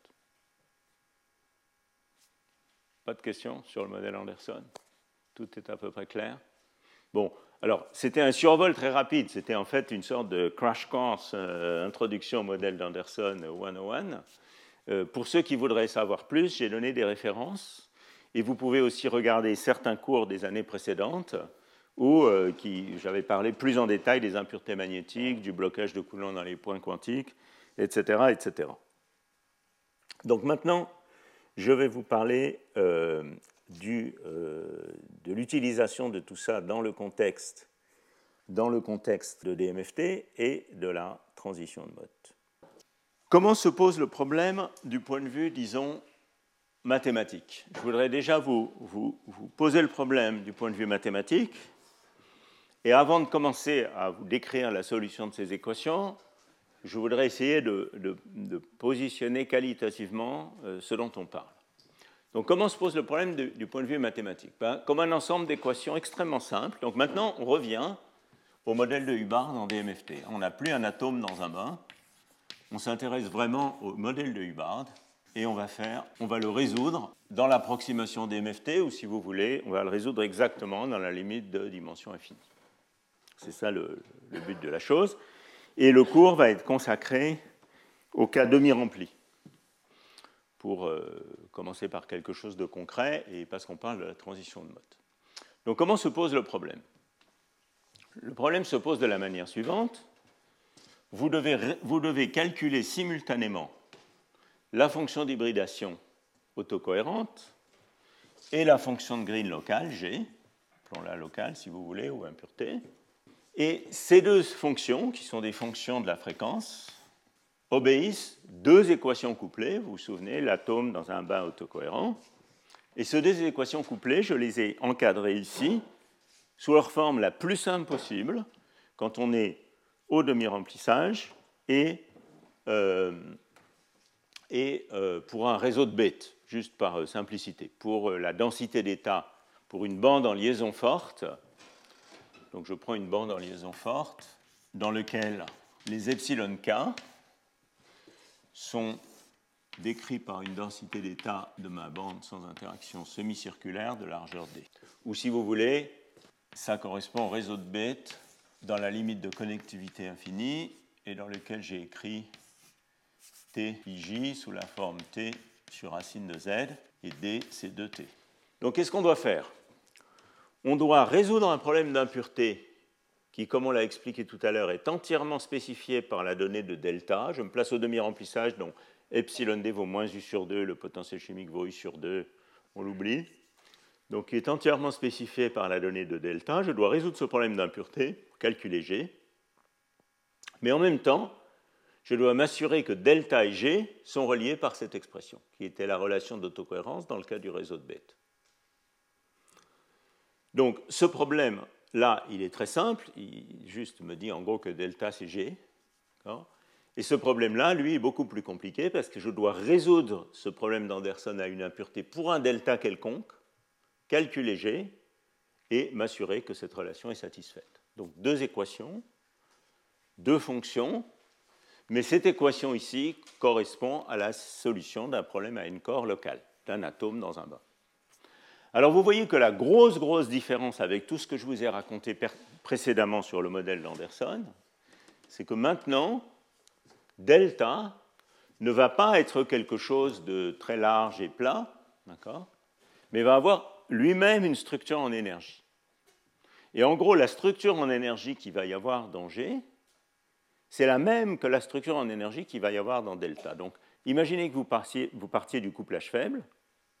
Au départ, voilà, la densité d'état associée à G, c'est simplement la densité d'état de ma bande. Donc ça, c'est une largeur de bande très grande. Vous pouvez considérer que delta euh, est grand, a aussi une grande largeur de bande. Mais quand vous augmentez U, progressivement, il va se développer des structures dans la fonction spectrale de G qui vont ressembler à ça. Et ces structures vont également se refléter dans le bain delta. Ce qui veut dire que les états qui sont accessibles pour écranter l'impureté, pour lever la dégénérescence du moment local, ne sont que les états qui sont accessibles dans la résonance elle-même, et non pas dans un grand bain euh, sans structure. Donc ça, c'est la différence fondamentale entre le modèle d'Anderson dans son contexte physique d'impureté dans un métal ou le point quantique, et le modèle d'Anderson vu comme un problème auxiliaire des équations des MFT. Et ça a une conséquence physique immédiate, c'est que vous sentez bien qu'au fur et à mesure qu'on va aller vers le couplage fort, les états qui sont ici, il y en a de moins en moins, puisqu'il y en a Z, en valeur relative, et les états qui sont ici ne vont plus suffire à écranter l'orbital d'impureté, et donc il va y avoir à un moment une transition de phase où le moment local va décider qu'il veut plus s'écranter. Alors c'est un argument extrêmement euh, qualitatif que je vous donne, mais c'est effectivement ce qui se passe à cause de cette relation d'autocohérence qui est ici et de la disparition graduelle des états de basse énergie. On a une transition de phase entre une phase où euh, le moment local est écranté et la physique du système est celle d'un métal, et une phase où le moment local n'est pas écranté, il reste un moment local sur le site, et euh, le euh, delta développe un gap, G développe un gap de manière autocohérente lié par cette équation, et on a un isolant. Donc voilà, le point de base. Alors quand je dis que dans l'isolant, il y a un moment local, donc vous pourriez m'objecter qu'on euh, n'a jamais vu un système qui garde un moment local jusqu'à température nulle. Quand on a un système dans lequel il y a des degrés de liberté locaux, un spin qui fluctue sur chaque atome, et que je baisse la température, à un moment, ces spins vont s'ordonner entre eux. Donc ça, c'est ce qu'on avait vu, c'est un point qualitatif que je veux euh, signaler maintenant. Euh, c'est ce qu'on avait vu lors du premier cours lors du premier cours, ou du deuxième peut-être. J'avais motivé tout ça par le diagramme de phase qualitatif du modèle de Hubbard sur un réseau cubique, par exemple, au demi-remplissage, où j'avais expliqué qu'il y avait une phase magnétique, ça c'est T et U, hein. et puis des crossovers. Il y avait un crossover qui correspondait aux quasi-particules cohérentes et un crossover qui correspondait au gap de Mott. Et la seule brisure de symétrie dans le problème, c'était une phase antiferromagnétique isolante et une phase sans brisure de symétrie, mais avec des crossovers entre un régime de, de bon métal, un régime d'isolant paramagnétique avec des moments locaux fluctuants, et un régime bizarre qui n'est ni l'un ni l'autre, disons un régime de mauvais métal. Donc, si je résous les équations des MFT à haute température, ici, dans ce régime-là, tout ce que je vais trouver, c'est un crossover entre ces différents régimes. Je vais avoir un régime où il y a des quasi-particules, un régime intermédiaire, et un régime où il y a essentiellement euh, euh, la formation d'un gap, mais c'est un crossover, plus exactement deux crossovers, lisses. Si maintenant je résous ces équations des MFT à basse température, donc dans ce régime ici, vous allez voir que je vais trouver une transition de phase entre ces régimes. Je vais trouver un métal et un isolant séparés par un point critique. Mais évidemment, quand je résous ces équations d'MFT, je n'ai pas autorisé dans ces équations l'existence de cette phase rouge, l'existence de la brisure de symétrie de translation spatiale ou de la brisure de symétrie SU2 de spin. Donc il faudrait généraliser ces équations au cas où on peut autoriser cette brisure de symétrie, ce qu'on peut faire.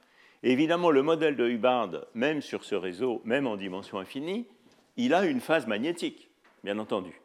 Donc l'isolant paramagnétique de Mott, il s'ordonne magnétiquement, et il y a une phase avec brisure de symétrie.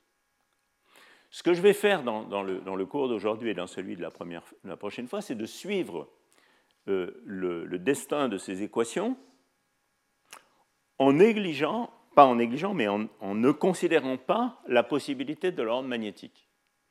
C'est-à-dire que parce que ces équations, au niveau des fonctions à une particule, qui est ce que j'ai décrit ici, ne voient pas cette transition de phase, je peux tout simplement oublier ça et demander qu'est-ce qui se passe quand je vais à basse température, qu'advient-il de ces crossovers est-ce qu'il s'ancre dans un point critique quantique à température nulle où il y a vraiment une transition de phase? Ou peut-être dans un point critique à température finie, comme vous allez voir.